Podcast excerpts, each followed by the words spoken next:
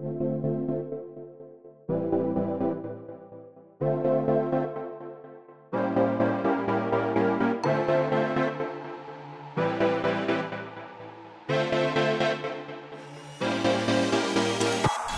Willkommen bei Hooked FM, dem wöchentlichen Podcast von hookedmagazin.de. Wir reden über die Ankündigung der Evo 2019, die Hitman-Doku von NoClip und Hitman 3 und unseren Eindruck zu Pathologic 2 und Fire Emblem Three Houses. Das alles und mehr jetzt bei Folge 232 von Hooked FM.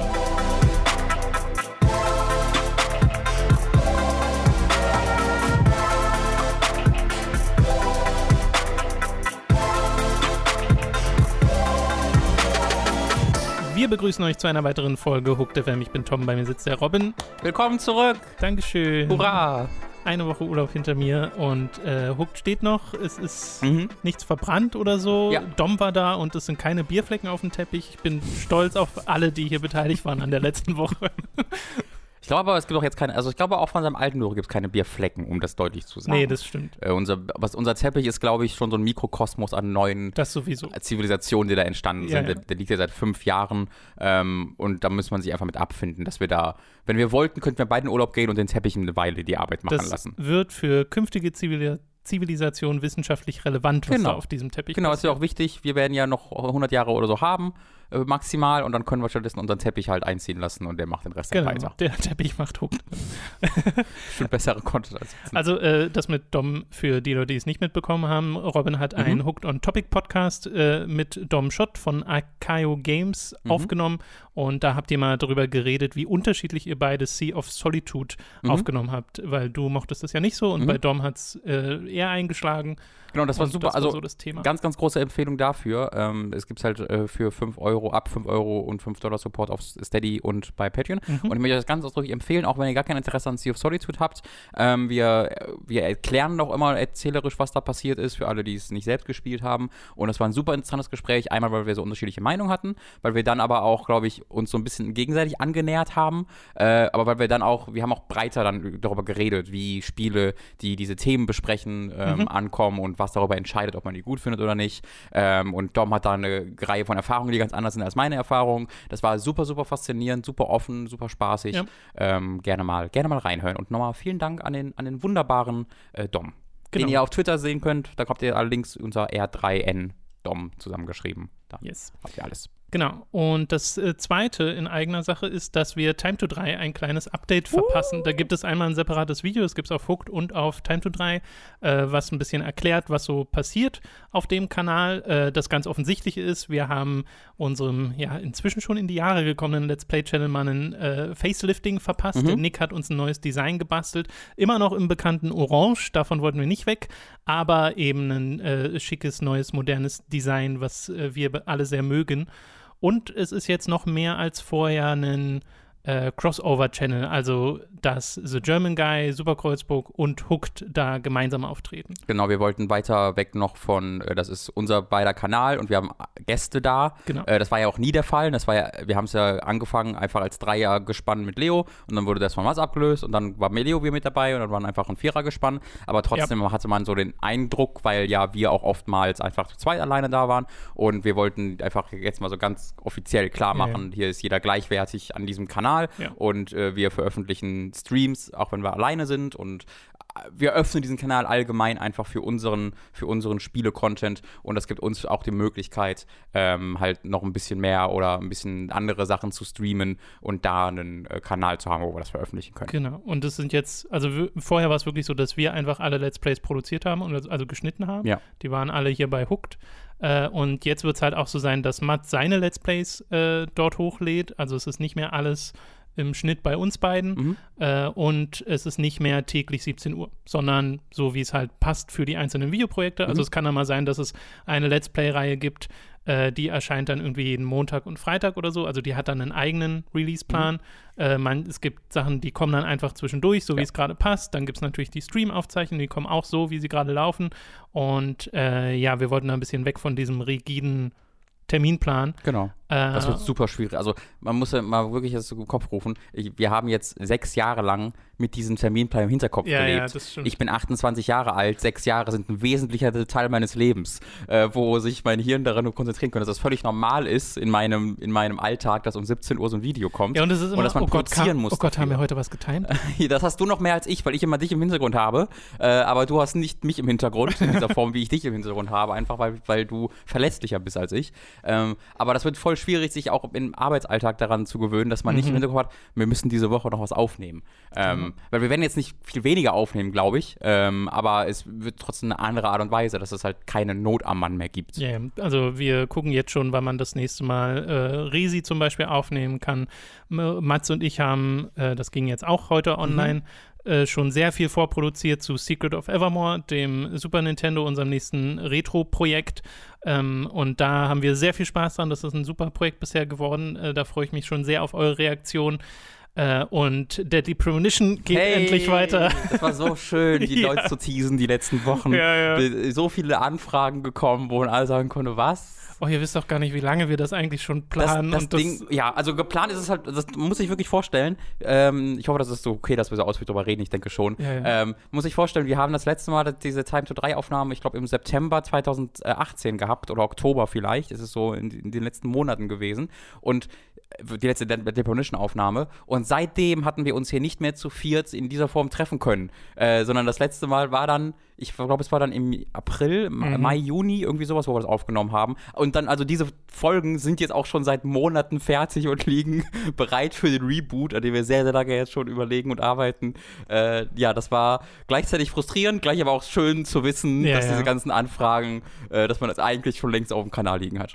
Naja, also es äh, hat sich halt so ein bisschen gezogen wegen so ein paar Sachen hinter den Kulissen mit den äh, Designarbeiten und so. Das äh, war dann jetzt einfach so, aber Genau, ist doch überhaupt dafür ist es, genau, dafür ist es jetzt umso schicker geworden. Es gibt ja jetzt auch die neuen Thumbnails mit den Comic-Designs von Alvin, von Ja, den Rocket super. Beans, die sehen super toll aus. Das heißt, ihr erkennt jetzt auch immer sofort, wer denn dabei ist. Und wer Spaß hat, das Und, besonders ja, genau, man beim- kann auch äh, ja. so ein bisschen gucken, wie die Emotionen Ich musste so lachen beim Deadly Premonition äh, äh, Thumbnail. Das sieht so lustig aus.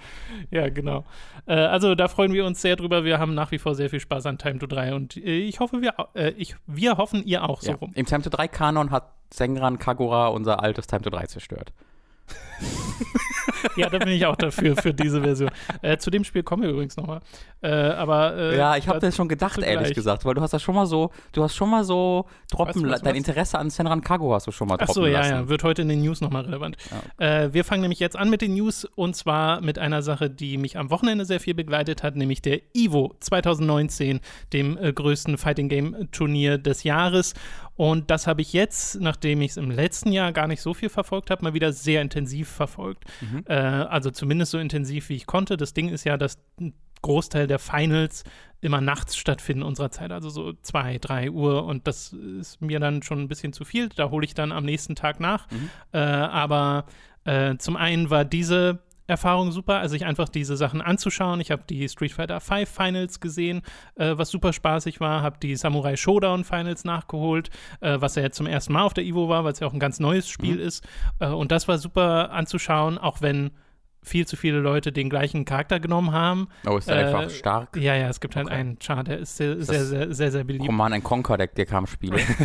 Und äh, trotzdem waren die Matches halt cool, weil Samurai Shodown ist so ein Spiel, wo innerhalb von zwei Schlägen halt komplett alles rumgerissen werden kann und äh, das hat sich da sehr ausgezahlt. Äh, und selbst Street Fighter, wo ich eigentlich gar nicht mehr groß drin bin, ne, habe ich schon jetzt lange nicht mehr gespielt, da sind inzwischen Charaktere drin, die kenne ich überhaupt nicht, äh, aber trotzdem hat das Zuschauen dann Spaß gemacht. Smash muss ich noch nachholen, Tekken muss ich noch nachholen, also bitte nicht spoilern, wer da gewonnen hat. Aber es sind zwischendrin auch Ankündigungen gewesen. Äh, weil das nutzen dann natürlich die äh, Publisher und Entwickler immer, um ein paar Sachen äh, zu announcen. Angefangen mit Dragon Ball Fighters, wo zwei neue Charaktere angekündigt wurden. Der eine ist Gogeta in der Super Saiyan Blue Mhm. Variante, ähm, den ich ja noch nicht kenne äh, aus dem äh, aus der Serie selbst. Also Gogeta ist ein Charakter, den schon, den schon, den schon lange. Gogeta ja, aber nicht Sa- Super Saiyan Blue. Aber ich meine, Die aber. Variante kenne ich einfach noch nicht. Ach so, okay. Weißt du? Ja. Das wollte ich einfach nur Also sagen. ich will nur sagen, es gibt ja auch äh, so GT-Charaktere, die jetzt auch nicht unbedingt Kanon sein müssen in, in Dragon Ball Fighters. Das stimmt. Das- es gibt ja Kid Goku, Genau. Das, der ja zu Super. Saiyan 4 wird, was super geil aussieht. Aber, es ist aber auch frech, einen Kid Goku reinzunehmen und dann nicht Kid Goku aus Dragon Ball, sondern Dragon Ball GT ja, Kid Goku. aber er hat Fähigkeiten aus Dragon Ja, Ball. Das ja. ist halt, also sie haben das so ein bisschen gemixt. Äh, und der andere neue Charakter, und den, da muss ich nachgucken, wer das ist, ist Janemba oder Mhm. Janemba oder das wie auch ist, immer. glaube ich, ohne nachgeguckt zu haben, ein Filmcharakter aus dem Das ist richtig. Ja. aus dem, ich glaube, 15. oder so. Als sie noch nicht Kanon waren. Z-Film. Äh, und das, äh, der ist so die Verkörperung allen Bösen, äh, Sure. weil der irgendwie, also es gibt ja die Hölle in, äh, in Dragon Ball im Universum und es gibt da so eine, ich weiß nicht genau, wie es funktioniert hat, aber äh, irgendwie haben die mal so ein Gerät gehabt, wo so alles Böse aus den Leuten rausgesaugt werden sollte. Ja, und ich- da, das da ich ich glaube, daraus ist ja Nemba Ja, entstanden. Das Irgendwie habe so ich gesehen, als Kind irgendwann mal. sieht als Charakter ziemlich cool aus. Der kann ja so aus dem Nichts Sachen äh, materialisieren und Ja. hat dann mal ein Schwert und mal dann wieder nicht mehr. Ähm, und hat zumindest nicht gesprochen, glaube ich, in den Szenen, die man gesehen hat, sondern Mhm. immer nur so leicht gekichert. Ähm, sieht ganz cool aus. Der Janemba, glaube ich, ist dann ab 8. August bereits verfügbar. Mhm. Zumindest habe ich es mir so aufgeschrieben. Ich hoffe, das stimmt auch. Ähm, das war es dann aber schon zu Gibt es immer noch Muten Fighters. Roshi eigentlich? Nee, es gibt voll viele Das Charaktere. absolut. Also, das also ist ja klar. allein aber bei Muten Gogeta haben ja die Leute im Chat schon wieder geschrieben, oh, another Goku. Roshi, ja, ja, stimmt schon. aber Muten Roshi ist so ein offensichtliches Ding. Also für, Ja. für, für als DLC-Charakter. Also vielleicht nicht für den Ursprungscast, da kann ich verstehen, dass man alle Super Saiyans haben will.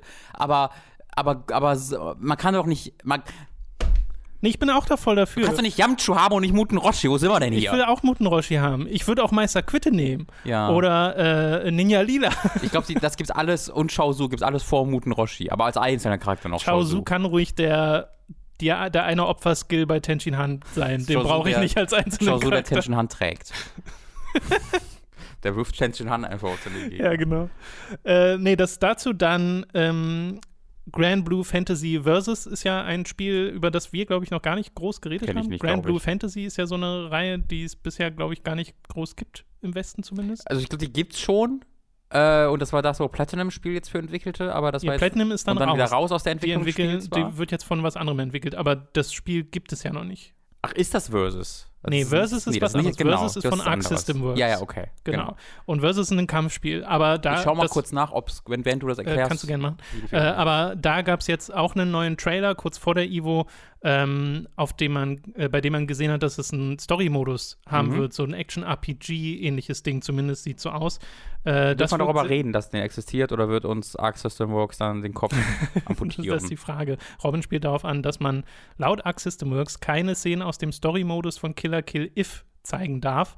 Und Arc System sind wohl sehr streng äh, damit und nehmen da auch schon mal, äh, äh, also veranlassen schon mal Channel-Takedowns oder Video-Takedowns. Deswegen haben wir unser Video vorsichtshalber bei Time to 3 mal so Ja. runtergenommen, weil wir haben nämlich das Spiel im Story-Modus gespielt und ja. genau, und das war halt in der Fall, also das ist, ist das Guilty Gear von System Works oder was meine ich? Guilty Gear ist von System. Ja, weil da war es auch so, da hatten sie die gleichen Regeln äh, und da gab es halt die, die, diese besagten Channel Takedowns. Ähm, Ja, so ein Scheiß. Also das ist übelster Scheiß. Das ist so, Ich äh, musste auch voll mit dem, mit dem Social Media Manager in, in Amerika mitleiden, ja. äh, der das dann verpacken muss Ja, und sich ja, denkt, oh Gott, diese alten Männer in Japan verstehen das Internet wieder nicht. Also so wirkt es ja auch voll. Es ist- und es das, du, voll du so. hast ja ganz oft so Sachen aus Japan, wo halt Sachen dann immer direkt weggestrikt werden. Wir haben neulich erst darüber geredet, dass mein Anime Awesome zu Sailor Moon Crystal weg ist. Äh, einfach weil da halt Szenen drin vorkommen. Genau, und, uns, und unser Kontakt beim Verleih, von dem wir offiziell bekommen, meint halt, äh, ist das super scheiße, aber ja, ja, kann die, auch nichts machen. Die, die, die sind einfach verrückt. Übrigens, ähm, also das hat er nicht das hat er gemacht, natürlich nicht gesagt. Nein, das war meine Interpretation seiner Worte, die anders lauteten. Äh, äh, of Fantasy ist ein Spiel, was 2014 erschien von Cygames und darauf basierend bereits einen Anime bekommen hat und einen Manga und ein Light Novel. Aber dann ist doch das Spiel, woran jetzt noch entwickelt wird, ein anderes. Genau, und dann müsste es jetzt noch zwei, äh, zwei Nachfolgespiele Ja. geben. Einmal dieses Versus-Ding und einmal äh, das, was Das du große erwähnst. Ich, RPG-Ding. ich gucke mal im englischen Wikipedia-Eintrag. Äh, Stimmt, Ich Versus, recherchiere weiter im englischen Versus hat auf jeden Fall einen ja, äh, Release-Termin für Japan, nämlich 6.2.2020. Mhm. Äh, und ich bin der Meinung, es war auch schon für den Westen bestätigt, aber hat halt noch keinen festen Release-Termin. Wird also auch irgendwann 2020 kommen. Sieht aber super toll aus, wie alle Spiele von Arc System Works aussehen. Ja, Äh, deswegen schaut euch da mal Trailer an, falls ihr das gar nicht auf dem Schirm habt. ja. Äh, Grand Blue Fantasy Relink heißt das, was vorher Relink, von äh, genau, Platinum entwickelt wurde, das halt auch noch kein Release-Datum hat immer noch. Da scheint ja irgendwas nicht so ganz Ja. zu funktionieren, wie sie sich vorgestellt haben. Ähm, und äh, ja, diese beiden Spiele sind zwei unabhängige Projekte, die noch kommen. Übrigens, ich hatte ganz am Anfang des Podcasts meinen Flugmodus noch nicht an, falls ihr da irgendwas gehört habt. Oh. Es war meine Schuld, es tut mir leid. Also ich habe zumindest auf meinem Kopfhörer nichts gehört, deswegen müsste bei euch eigentlich auch nichts angekommen sein. Äh, hoffe ich zumindest. Zu Street Fighter 5 gab es ebenfalls Neuigkeiten, allerdings sind die vorher schon geleakt, tragischerweise, über Steam, wo Steam selbst auch irgendwie so eine Ja, Meldung äh, rausgehauen haben, von wegen, ja, das war irgendwie Datenbank, fuck Ja. up. Ähm, nämlich, dass drei neue Charaktere kommen. E. Honda kehrt zurück. Äh, Lucia ist, glaube ich, ein SNK-Charakter. Und Poison, die ja auch schon vorher mal dabei war, äh, sind dann mit dabei bei Street Fighter.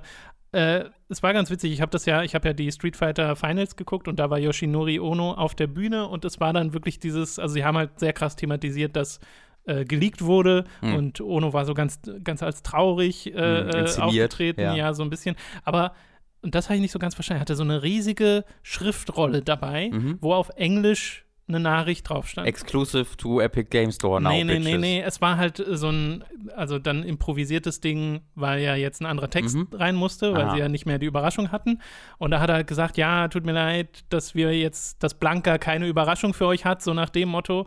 Äh, und hat dann äh, aber auch gesagt, dass Ende des Jahres beim Capcom Cup es Neuigkeiten zu Street Fighter geben wird. Mhm. Wir wissen jetzt nicht, in welcher Kapazität, also ob es wieder Charaktere werden oder tatsächlich ein neues Street Fighter, was sich ja viele Leute wünschen, äh, dass Street Fighter mal wirklich wieder in eine andere Richtung geht. Ähm, und äh, es war trotzdem ganz süß anzusehen, weil es war halt auf Englisch vorgelesen von Yoshinori Ono. Das heißt, es war ein bisschen schwer verständlich, Mhm. aber man hat schon mitbekommen, worum es ging. Mhm. Äh, und es ist, also das ist ja bei Yoshinori Ono sowieso immer so, dieser, dieser Grad, diese Gratwanderung zwischen Cringe und sympathischem, Mhm. äh, ja, weiß nicht, er stellt sich ja selbst gerne so ein bisschen, ja, ja, er stellt sich ja auch selbst gerne als Idiot dar. Ja, ein bisschen, äh, es- es- so, das, meint, das klingt jetzt böse, ist aber nicht so gemeint, ist ein bisschen wie so ein trauriger Clown. Ja, Aus so einem, Ja, ja, ja. Das ist gar nicht verkehrt, der Vergleich. Äh, war auf jeden Fall sehr unterhaltsam, sich das anzuschauen. Und äh, das war es dann aber schon zu Street Fighter. Dann gab es äh, ganz kurz da noch die Frage, Oh, ja. ist E-Honda zufällig Fernando Alonso? Weil Fernando Alonso hat in, vorletztes Jahr immer E-Honda gesagt, was sein Auto nicht so gut funktioniert hat. äh, da musst du mal bei Capcom Deutschland nachfragen. Ich, ich glaube, da kriegst du eine sehr sympathische Antwort zurück. Auch wenn ich da, wenn das irgendjemand da versteht, dann würde ich leider zu Capcom gehen müssen danach, beruflich. Äh, Blaze Blue Cross Tag Battle war auch vertreten in den, äh, in den großen, äh, beim großen Turnier. Und da gab es eine Ankündigung, dass nämlich ein 2.0 Update kommen soll. Und jetzt kommt es nämlich, neuer Charakter dabei von einer Serie, die bisher nicht dabei war, nämlich Yumi. So, wer ist Yumi, Robin? Yami, Yu, kennen. Yam, Yu, Nee. Yami Yugi. Nee, Yumi. das ist Yumi. Hast du gerade erst gespielt. Aus Senran Kagura Estival Versus. Die hatten keinen Namen in der Serie, in dem Spiel. Das, das sowas war das, so haben, haben sie nicht ich gedacht. dachte, ich gucke nicht richtig, als ich das gesehen habe, weil halt gerade erst du das bei Time to 3 das ist gespielt wirklich hast. krass, ja. Das ist ein schöner Yumi. Zufall. Und Akatsuki Blitztank ist ein äh, Spiel von, ich glaube, 2007, das so. original keiner kennt, Ja. äh, wenn ich raten würde. Und sowohl Akatsuki als auch Blitztank, das sind zwei verschiedene Charaktere, wird es dann auch in äh, Blaze Blue Cross Tag Battle geben. Akatsuki ist schon so ein normaler Anime-Boy-Kämpfer, also normal in Anführungszeichen. Blitztank ist wirklich ein Panzer Ja, klar. mit einem Totenkopf obendrauf. Das ist klar. Man spielt also einen Panzer in diesem Spiel. Und da hat selbst der Dolmetscher auf der Bühne gesagt: Fragt euch nicht, warum es ein Panzer ist, freut euch einfach nur darüber. Akatsuki heißt auch die böse Gruppierung in Naruto Shippuden. Deswegen dachte ich kurz, das ist was Oh. Naruto-iges. Das wäre auch lustig gewesen. Und Neapolitan aus Ruby ist einer der neuen Charaktere. Am 21.11. soll dieses Update erscheinen. Dauert also schon noch ein bisschen. Ruby, ey, ist crazy. Ja, ich finde, also ich habe ja Cross-Tag Battle noch gar nicht gespielt. Äh, müsste ich vielleicht irgendwann mal machen. Vielleicht dann, wenn das 2.0 Update kommt. Samurai Showdown, äh, dazu gab es auch ein paar News, nämlich, dass ein kostenloser Charakter äh, abseits des Season Passes im September erscheint. Ich habe mir die Namen jetzt nicht aufgeschrieben, weil es mir persönlich nicht so viel gesagt hat, weil ich halt in Samurai Showdown in den vergangenen Spielen nicht drin war. Das heißt, auch jetzt haben sie angeteased, dass es eine Season 2 2020 geben soll und da schon einer der populärsten Charaktere aus den Umfragen äh, bestätigt wurde. Aber ich kenne die halt gar nicht, weil ich halt die früheren Samurai Showdown-Spiele nicht kenne. Für mich ist das ja jetzt hier wirklich der Einstieg gewesen. Äh, sie sagen aber, mit diesem kostenlosen Charakter im September kommt jetzt ab jedem Monat 2019 ein neuer Charakter dazu. Hm? Äh, und das ist ganz nice. Irgend Son Goku. Irgendeine Version von Son Goku wird dabei sein. Nee, ich glaube nicht. Äh, King of Fighters 15 ist angekündigt worden.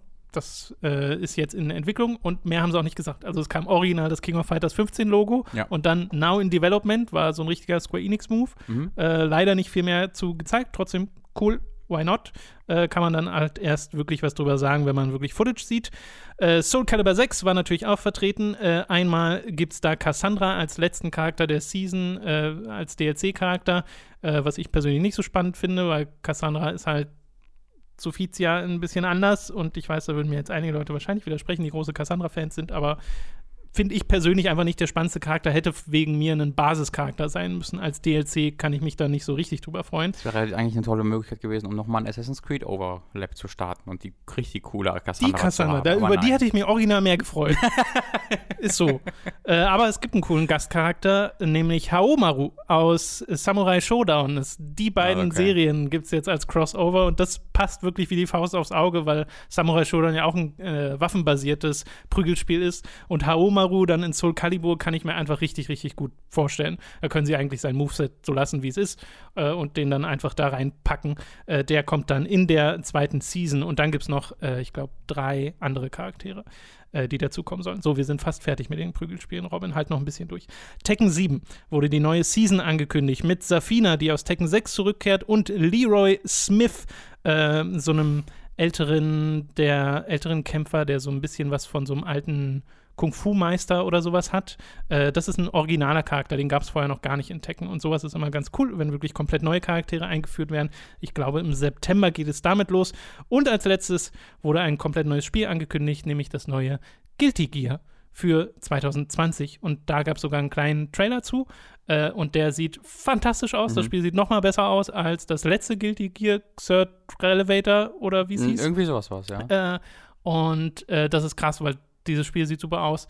Und jetzt mal, äh, sie, sie legen irgendwie immer noch eine Schippe drauf. Also Arc System sind wirklich wahnsinnig gut darin, diese Anime-Optik im 3D umzusetzen. Und da möchte ich auch noch mal im gleichen Atemzug das neue Video von New Frame Plus Mhm. empfehlen, von äh, Dan Floyd, der sich mal mit diesen Spielen beschäftigt hat. Das ist doch das erste jetzt äh, Kampfspiel seit Dragon Ball, oder? Von denen?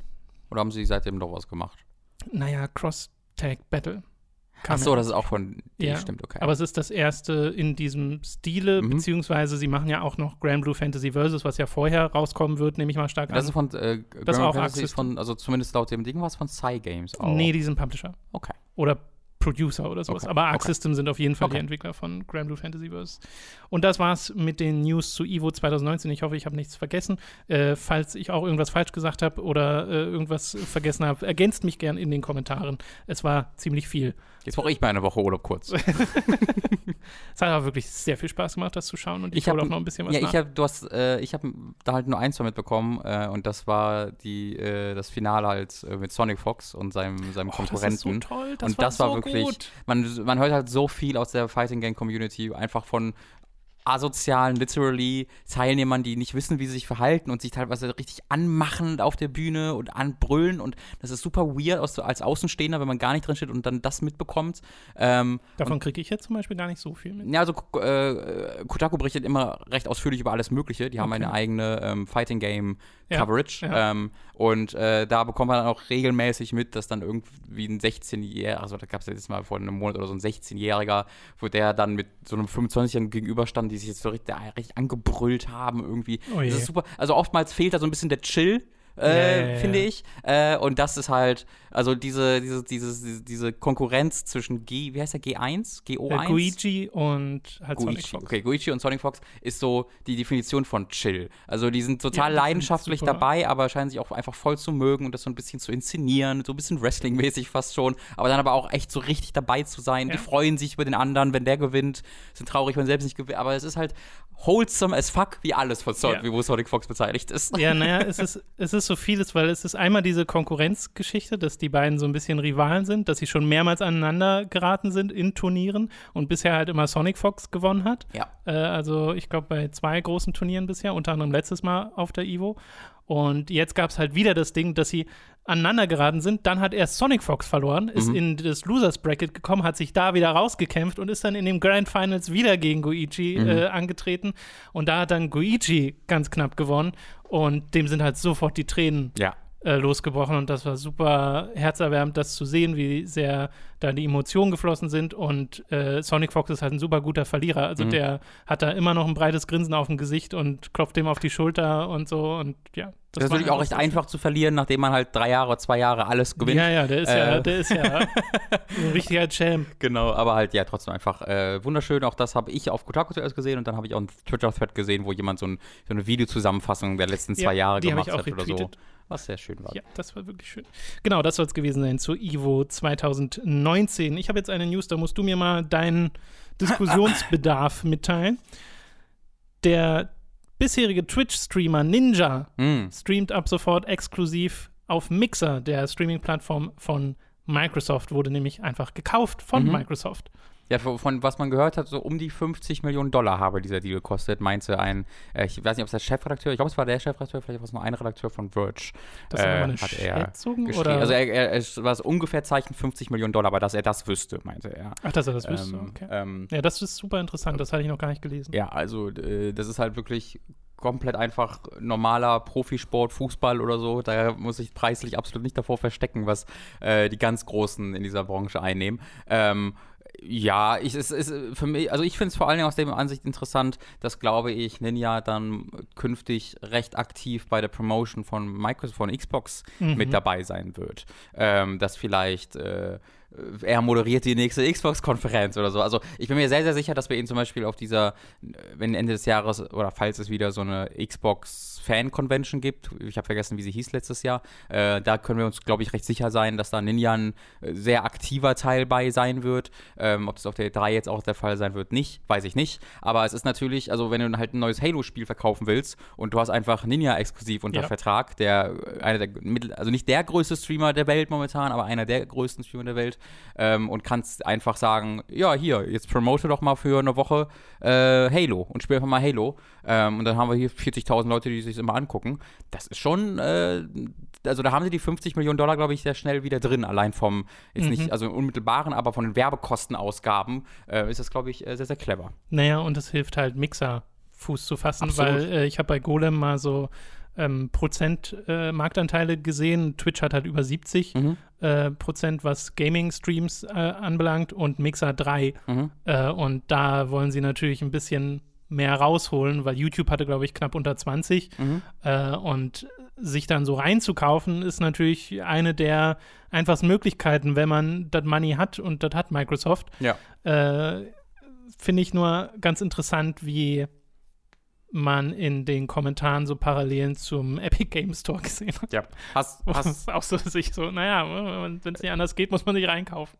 Richtig, richtig. Äh, ja, es ist, es ist auf jeden Fall mega interessant. Äh, Ich finde es halt super interessant in der Kommunikation, weil man halt merkt, wie er da durchgebrieft wurde. Ähm, wie er immer in seinen, also bei allen möglichen Videos immer sagt, irgendwie back to the roots und äh, Ja, also, ne? und ich verstehe gar nicht, wo die Begründung. der ich verstehe- Zusammenhang. Genau, ich verstehe Ja, ja. voll dieses PR-Speech, dass man irgendwas sucht, so ah, wieder wie früher. Aber wo, warum wirst du denn back to the roots, wenn du im gleichen Zimmer wie vorher streamst, nur mit 50 Millionen Dollar Weil du quasi nochmal noch mal neu anfängst. Du, Ja, so funktioniert das. Ja. Deswegen hat das Microsoft so viel bezahlt, damit du nochmal bei Null anfängst danach.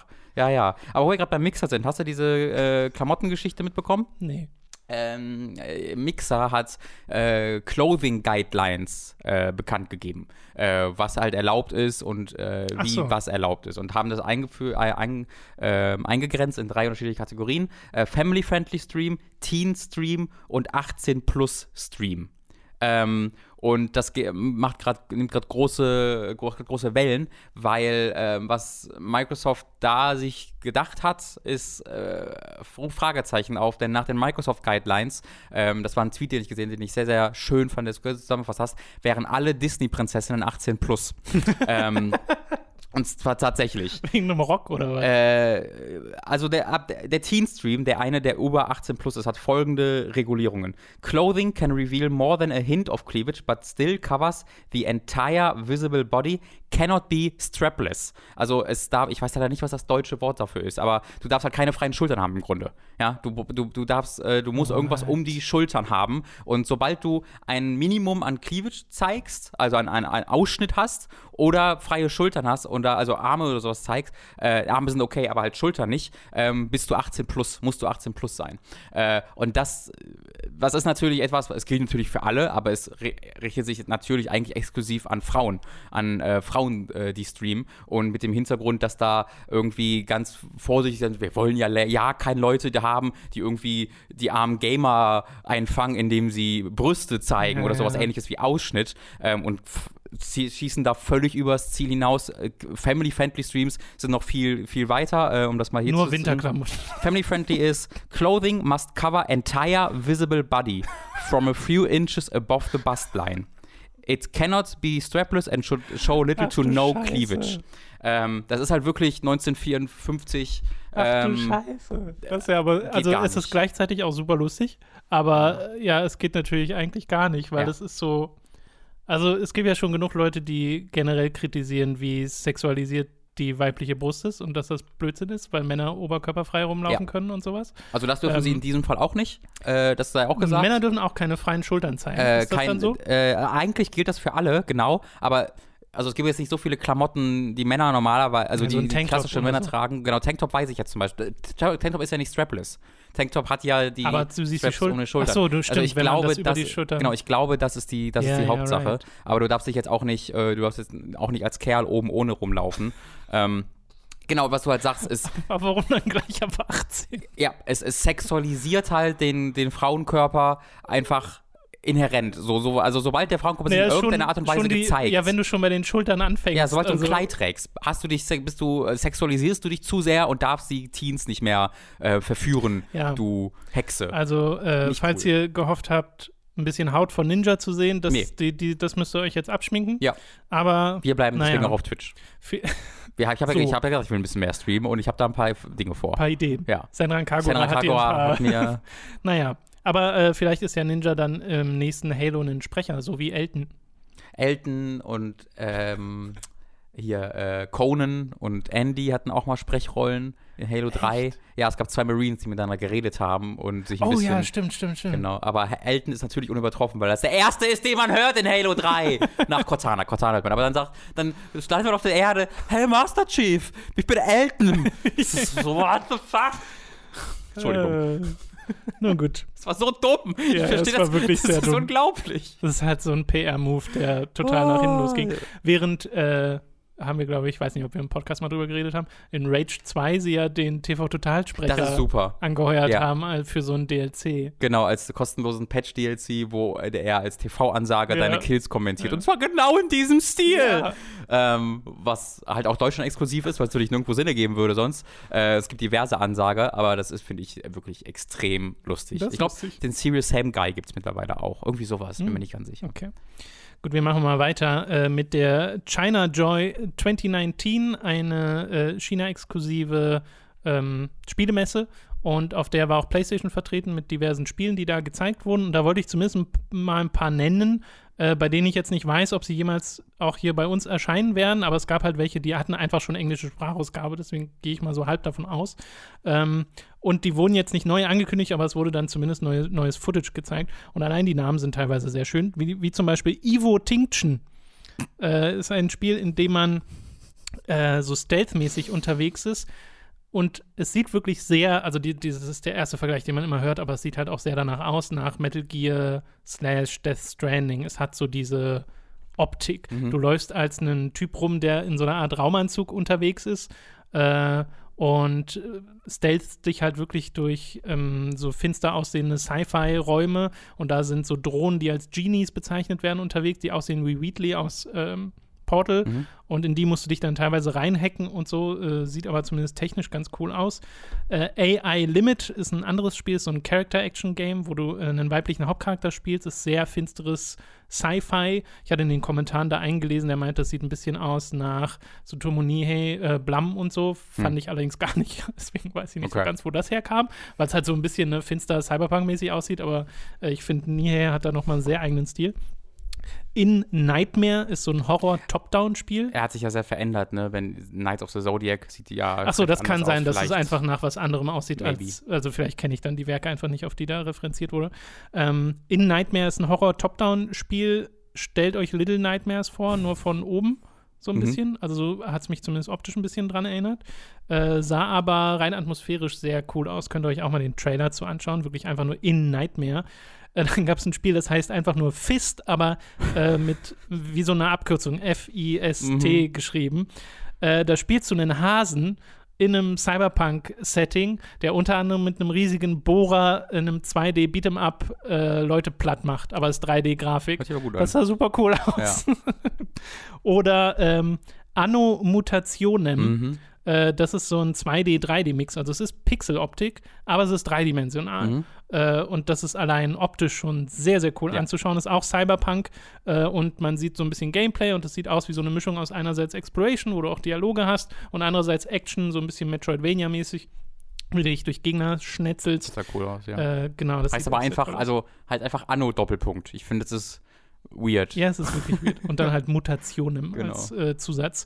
Genau, schaut euch das mal an. Da gab es auch noch andere Spiele. Äh, vielleicht ist da noch was Interessantes dabei, Es aber ich weiß, das- wie gesagt, nicht, wie sie Das eine, kommen. das so aussah wie Breath of the Wild. Ähm, hast du das gar nicht mitbekommen? Hm, Ich glaube nicht. Es gibt eins, das, das sieht halt technisch, ich weiß halt den Namen nicht, aber es sieht technisch hervorragend aus. Äh, und sieht halt wirklich aus wie so ein extrem technisch hochwertiges Breath of the Wild. Aber vom HUD bis zu dem Weltendesign, Farbgebung ist es wirklich einfach Breath of the Wild. Äh, hat dann aber ein eigenes Kampfsystem da drauf und es ist halt, äh, du bist, es ist ja schon die ganze Zeit sehr unangenehm, weil du denkst, das, ist, das geht nicht, das ist zu sehr einfach kopiert. direkt. Aber es sieht halt auch gar cool aus währenddessen. Ja, ja. Und äh, das ist so ein Konflikt. Und da hat jemand äh, auf der, auf der äh, äh, China Joy, äh, der da zu Besuch war, hat, das wurde, das wird, glaube ich, von Sony gepublished oder von Sony präsentiert zumindest. Und der hat seine PlayStation 4 vorm Sony-Stand zerstört deswegen. Weil er sagt, das ist zu, das ist geklaut von Breath of the Wild. Und es gibt ein Video, wie, wie ein, ein äh, Gamer mit seiner PlayStation Das ist ja 4 da steht und die ähm, Stand von PlayStation zerstört. Äh, und das macht mir großen Spaß. Nun, Don't, Äh. don't en enrage the gamer. der macht seine eigene gekaufte PlayStation 4 vor euch Show, kaputt. that will show them. Jetzt musst du dir eine neue kaufen. Ja. Macht, macht er wahrscheinlich auch. Am Stand. Ich hätte gerne neu. ja, ich glaube, das Zeichen ist deutlich, aber ich hätte gerne neu. Äh, gut, wir machen mal weiter mit Outer Worlds, äh, bei dem jetzt bestätigt wurde, dass äh, dieses Spiel, das neue RPG, äh, Postapokalypse, Fallout ähnlich von Obsidian, dass das eine Switch-Version Hm. bekommt. Und zwar, äh, es wurde folgendermaßen formuliert: Following the launch of the other platforms. Also wahrscheinlich Ja. nicht zeitgleich. Äh, die kommen am 25. Oktober raus, aber dann soll es auch noch eine Switch-Variante davon geben. Und das Spiel ist auf einem technischen Niveau, wo ich sagen würde, das kann ich mir auch vorstellen, ohne so mega viele Downgrades. Äh, Weiß ich nicht. Also ich, ich habe mir recht, recht viel angeguckt in den Previews. Es gibt Mhm. jetzt eine neue Preview-Welle. Ähm, und ich finde erstmal, es sieht sensationell aus. Also äh, nochmal deutlich besser, als, äh, als ich das vorher den Eindruck hatte, obwohl ich das da schon sehr, sehr cool fand. Aber das, das Gunplay sah toll aus. Und Mhm. die, ich hatte das Gefühl, auch die Charaktermodelle sahen nochmal besser aus und die an- Gesichtsanimationen in ja gut Gesprächen. sein. Ähm, also wirklich begeistert davon, wie das insgesamt aussieht ähm, und vom Writing und so. Äh, und da habe ich dann schon gedacht, so, oh, das wirkt für mich so deutlich fortschrittlicher als sowas wie Fallout 4. Äh, und selbst ein Fallout Oh, okay. 4 Mhm. fände ich schon äh, beeindruckend auf der, auf der Ja, Switch. Ähm, Ich denke halt nur, es, es ist geht jetzt, auf jeden es Fall. ist jetzt kein Wolfenstein 2 oder Doom. Glaube ich auch nicht. Ich, ich glaube, es hat halt, angeht. wird wahrscheinlich ähnliche Herausforderungen bieten, einfach durch seine Open-Worldigkeit. Genau, Mhm. weil wenn du überlegst, stimmt. in Wolfenstein gab es ja die Sache, wo sie Levels mit Mauern bestückt haben, damit du nicht so weit guckst. Ja, ja, Ähm, ja, stimmt. Und ja, und man sieht ja auch, wie The Witcher 3 aussehen wird. Genau, also das finde ich halt super interessant, wie dann das aussehen wird, weil Ja. äh, gehen tut's natürlich, das geht meistens irgendwie ähm, und ich bin gespannt, wo da Outer Worlds landen wird. Also richtig einschätzen kann ich es gerade auch nicht. Ja, es gibt manchmal Spiele, die stoßen dann an eine Grenze, wo man sagt, das hätte man jetzt auch lassen können. Mhm. Wie zum Beispiel Ark Survival Evolved oder so. Ja. Äh, während ja Doom, da sagen ja Leute, das passt schon, das ist schon beeindruckend für das, was es ist. Aber ich denke mir dann auch so, ja, aber so will ich das Spiel nicht spielen. Nee, nee, Doom und Wolfenstein ist schon, ist schon, also es ist beeindruckend, ja. Das ist so, wenn man die Alternative nicht hat, einer Konsole, Mhm. einer anderen Konsole oder dem PC, dann kann ich das schon verstehen. Für mich gehören diese Ports mehr in ein Museum als auf eine Konsole. Einfach Ja, weil genau. sie Kunst sind, man sollte sie begutachten und, und Programmierkunst. Genau, genau. Ja. Äh, ja. Okay, äh, wir haben äh, noch Hitman auf der Liste. Oh, hier draußen. Da freut sich jemand. Der, Krass Hit, gehupt. der Hitman will jemand ablenken, Das- das damit er rausgeht und er dann sich rein. Äh, es gab jetzt die No-Clip-Dokumentation, die Mhm. schon mal an und für sich empfehlen. So gut. Äh, wir empfehlen Die sollten. zweite Episode ist auch so toll. Ah, Äh, und da drin wurde so nebenher so gesagt, ja übrigens, wir arbeiten auch am nächsten Hitman. Genau, Daniel Dry hat das dann nochmal relativiert und meinte, dass es gab keine Ankündigung per se. Ich ignoriere einfach das Gruppe, falls ihr das auch Ja, ich hört. glaube, man hört es nicht. Er, er meinte, es, es gab keine Ankündigung, sondern das war eher so, "Hä, mal gucken, was wir machen. Ähm, aber man kann ja selbst interpretieren, Ja. wie die Zitate sind, die sie Ja, da nennen. Und äh, der CEO von I.O. spricht halt darüber, wie äh, im, mit dem dritten Teil alle Level aus Hitman 1 und 2 in einem Paket dann verfügbar sein werden. Äh, Falls ihr das nicht mitbekommen habt, in Hitman 2 kann man auch ähm, für einen kleinen Aufpreis sich die Inhalte aus Hitman 1 rein importieren, alle Level, sodass man die alle einfach in Hitman 2 spielen kann, auch mit neuen ein paar Änderungen und so, die der Engine inhärent liegen. Ähm, und das soll dann auch mit Hitman 3 die Möglichkeit sein, sodass dann quasi der Traum der World of Assassination, die man mit äh, dem ersten Spiel hatte, irgendwie wahr wird. Ähm, und ja, es ist halt nicht die, es ist natürlich keine offizielle Ankündigung, sondern es ist noch so ein bisschen, das machen wir mal, aber was halt auch sehr deutlich wird, ist, dass Hitman das Steckenpferd gerade ist von Ja. IO. Und das ist, was sie halt haben, wo, wo, wodurch sie sich finanzieren. Ja. Ähm, und äh, für mich als riesiger Fan dieser Reihe ist das sehr beruhigend, weil bei Hitman 2 war noch sehr viel mehr die, äh, das Narrativ als bei Hitman 1, dass es ein Misserfolg äh, gewesen sei. Ähm, was halt auch daran liegt, dass wir immer nur die Zahlen bekommen von Retail-Fassungen. Ähm, Capcom zum Beispiel hat jetzt bekannt gegeben, dass äh, die, das Revenue von ihnen 75% digital ist äh, vom letzten Quartal. 75%. PlayStation hatte neulich auch, dass es jetzt, glaube ich, über 50% digitale Einnahmen Genau. sind. Äh, und deswegen ist es, und es variiert halt ganz stark von Publisher zu Publisher. Ja. Deswegen ist es fast unmöglich in irgendeiner Art und Weise zu, von, von den Retail-Zahlen, vor allem wenn die irgendwie aus, dann aus England oder sonst einem Land kommen, äh, was jetzt nicht allein den kompletten Markt trägt, Ja, ja. auf die große, auf das große zu, zu, zu schalten. Und sowas halt auch mit Man 2. Ähm, die haben damit sich anscheinend ganz gut finanziert. Vor allen Dingen, weil, das hat mich ultra, ultra überrascht. Das wurde in anderthalb Jahren äh, mit dem halben Team von Hitman 2 1 gemacht. Ja, sie haben ja Ähm, Leute gehen lassen. ne? Genau, das wusste ich auch nicht. Screenings. Genau, sie mussten sehr Nach dem viel Squaxit. Squaxit, wie sie es ganze Zeit nennen, genau. ähm, und ähm, mussten dann in sehr kurzer Zeit ihr Hitman 2 quasi zusammenstutzen, so ein bisschen, weil sie, sie hatten Ja. noch viel mehr vor äh, und das dann mit einem halb so großen Team raushauen. Äh, und das ist, weil es ist halt ein hochwertigeres Sequel als Hitman 1. Es macht das trotzdem noch besser und das ist wirklich faszinierend und begeisternd, was sie da geschafft haben. Äh, und ich freue mich sehr, in ein, zwei Jahren dann zu sehen, was sie hoffentlich dann mit Hitman, äh, Hitman 3 machen. Genau.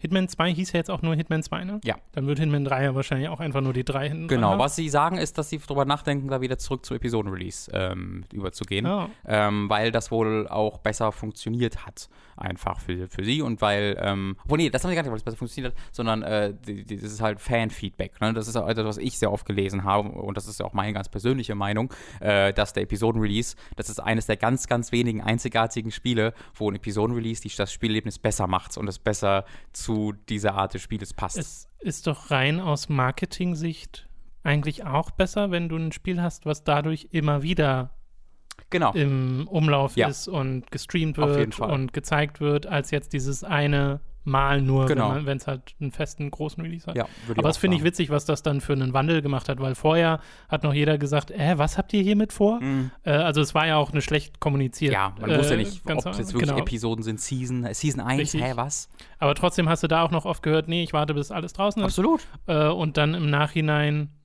zumindest bei vielen Spielern war es dann so, dass die Episoden-Variante doch gewertschätzt wurde. Ja, also ähm, ganz, ganz, ganz, ganz große Empfehlung an NoClip zusammengeschrieben, YouTube-Kanal von Danny O'Dwyer, ehemaliger GameSpot-Redakteur.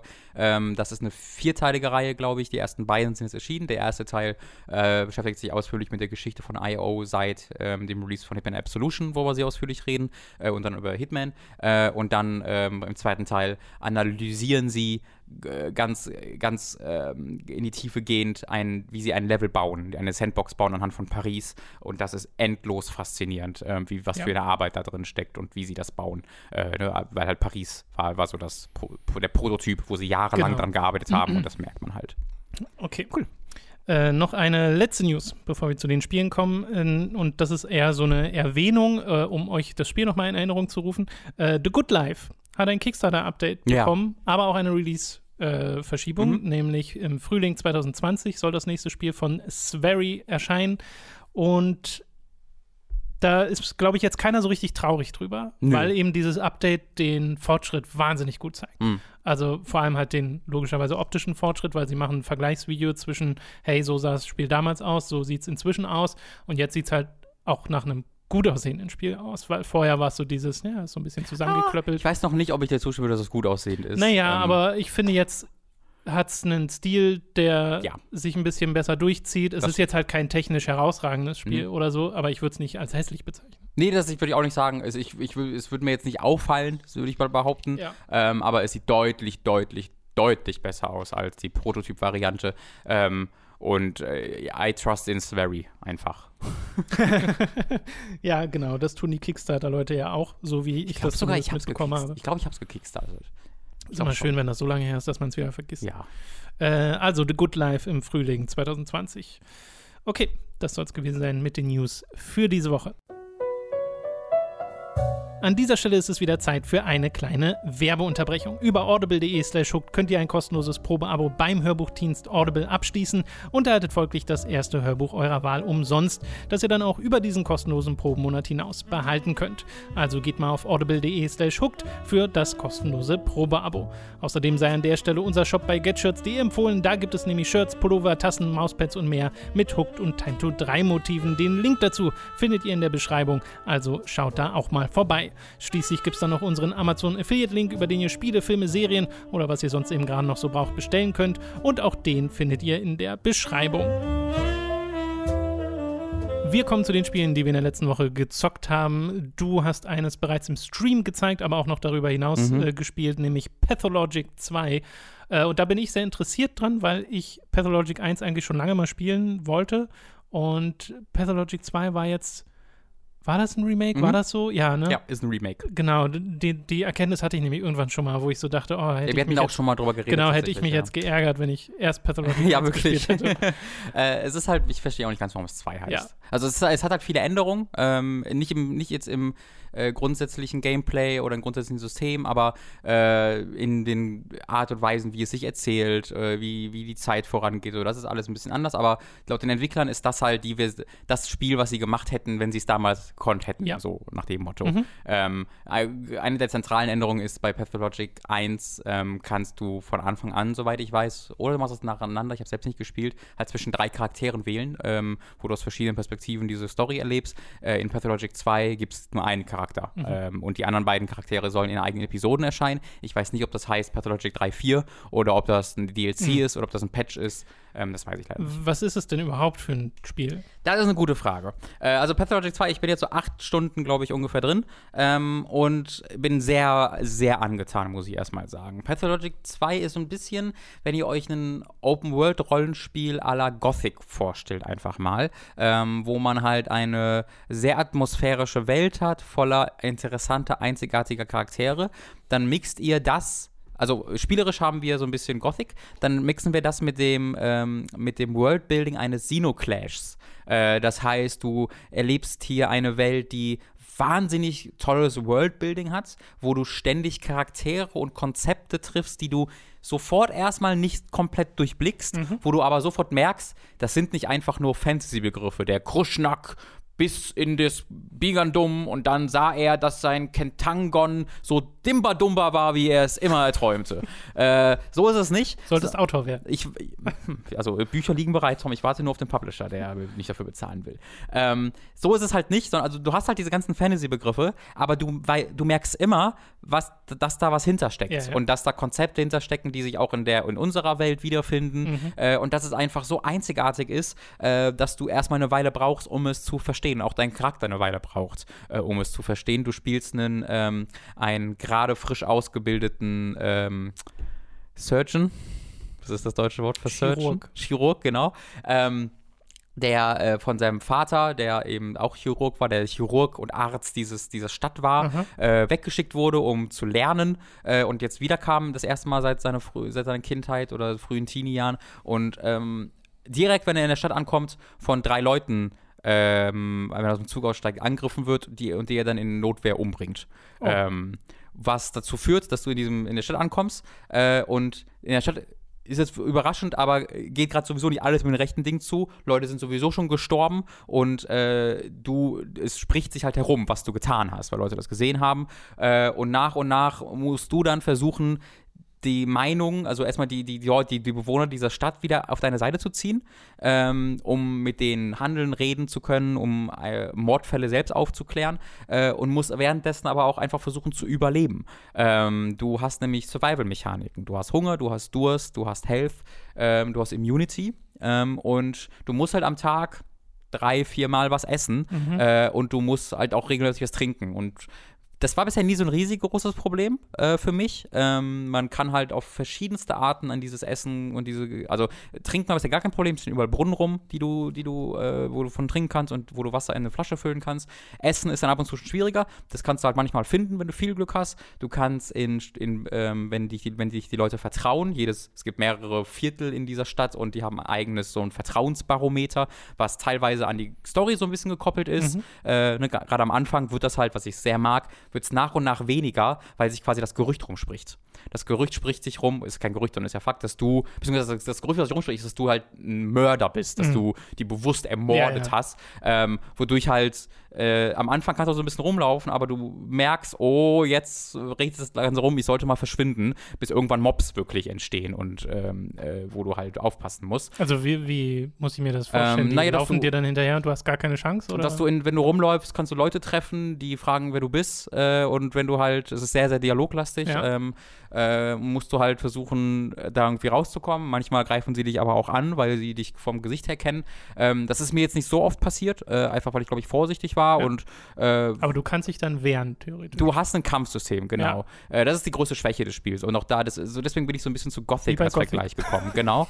ähm, weil, also das Kampfsystem ist. Klick, klick. ja, ja, ein bisschen. Also das Kampfsystem ist sehr viel zurückgefahrener als in Gothic. Äh, ähm, okay. Ich bin jetzt nicht so, ich habe bisher, glaube ich, dreimal gekämpft oder so in acht Stunden. Ähm, ich glaube, das wird mehr werden mit zunehmender Spielzeit. Es gibt tatsächlich auch Waffen, die du finden kannst. Mhm. Ich habe mal ganz äh, oder relativ am Anfang des Spiels all mein Erspartes für eine Revolver ausgegeben, weil ich einen Charakter gefunden habe, der gesagt hat, hey, ich habe einen Revolver anzubieten, aber nur noch einen Tag lang, ansonsten suche ich mir jemand anderen. Und dann musstest du in diesem einen Tag, weil das hat eine konstante Zeit, die abläuft, ähm, die Geld, das Geld dafür suchen und habe einfach meinen, einfach meinen Revolver gekauft und den jetzt abgelegt und den habe ich einfach zur Sicherheit, falls ich irgendwann mal brauche. Ich habe noch keine Patronen, aber. Ich wollte gerade fragen, wie viel ja, Schuss? Ja, Keinen. Ich, nee. Aber gibt es denn sowas, dass du antäuschen kannst? Dass du einfach. Das weiß ich nicht. Kannst? Äh, kann ich mir gut vorstellen, habe cool. ich aber noch nicht probiert, weil halt alles Konsequenzen hat. Wenn du ja, Leute kaputt schlägst, dann. Äh, ich bin kein Mörder. Dann, ja, ja, also das ist, das ist, ändert sich auch. Also wenn du, die, wenn du dich nur wehrst und die ohnmächtig schlägst, gibt es eine Sache. Wenn du die dann lootest, gibt es eine andere Sache. Wenn du die umbringst, gibt es eine so, andere okay, Sache. Das merken die alles. Schön. Es gibt so ein sehr schönen Ladebildschirm, wo drin steht,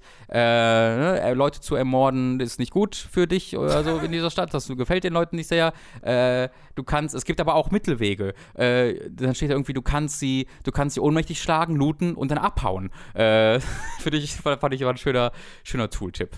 Ja. Äh, also Gothic, ähm, so ein bisschen, weil dieses Kampfsystem ist halt so ein Nahkampf nur. Den, also man kann auch ballern, aber ich glaube nicht, dass das ein großer Teil des Spiels ist, einfach weil die Munition auch so extrem limitiert ja. ist. Ähm, ansonsten hast, drückst du Q und dann hebst du deine Fäuste, kannst mit links Klick schlagen, halten, machst du starken Schlag, Rechtsklick blocken, das war's. Ja. Ist nicht gut. Ist sehr flimsy und äh, du kannst es so ungefähr nachvollziehen.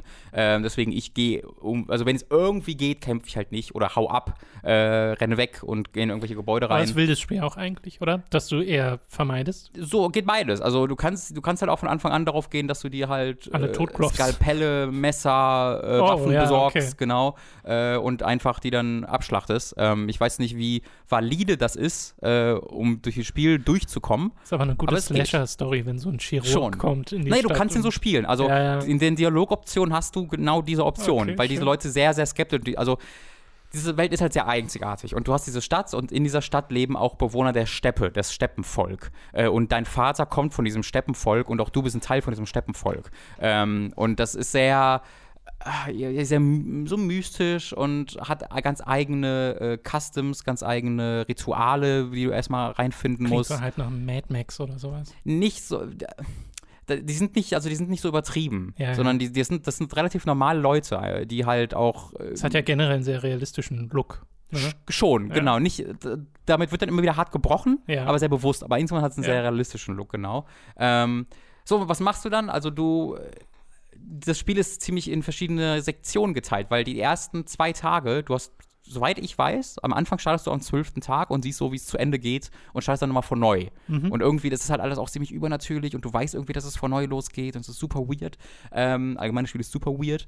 Ähm, aber du startest dann nochmal neu, deswegen scheint es zwölf Tage zu geben. Ich bin jetzt in Tag drei oder vier.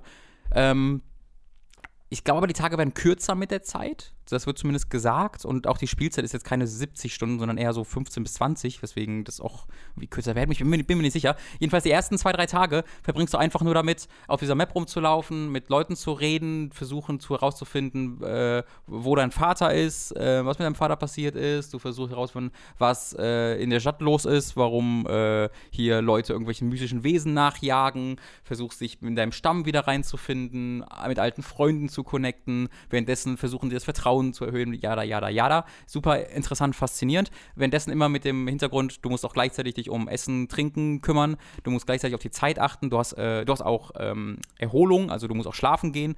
Ähm, und äh, musst halt äh, da dann immer mal wieder deine Gespräche, ich renne von A nach B, um dort jemanden zu finden, mit dem zu reden, unterbrechen zu, oh, ich muss jetzt erstmal Essen besorgen, ach fuck, ich habe kein Geld, muss ich jetzt irgendwo einbrechen? Äh, Ja, versuche ich das mal.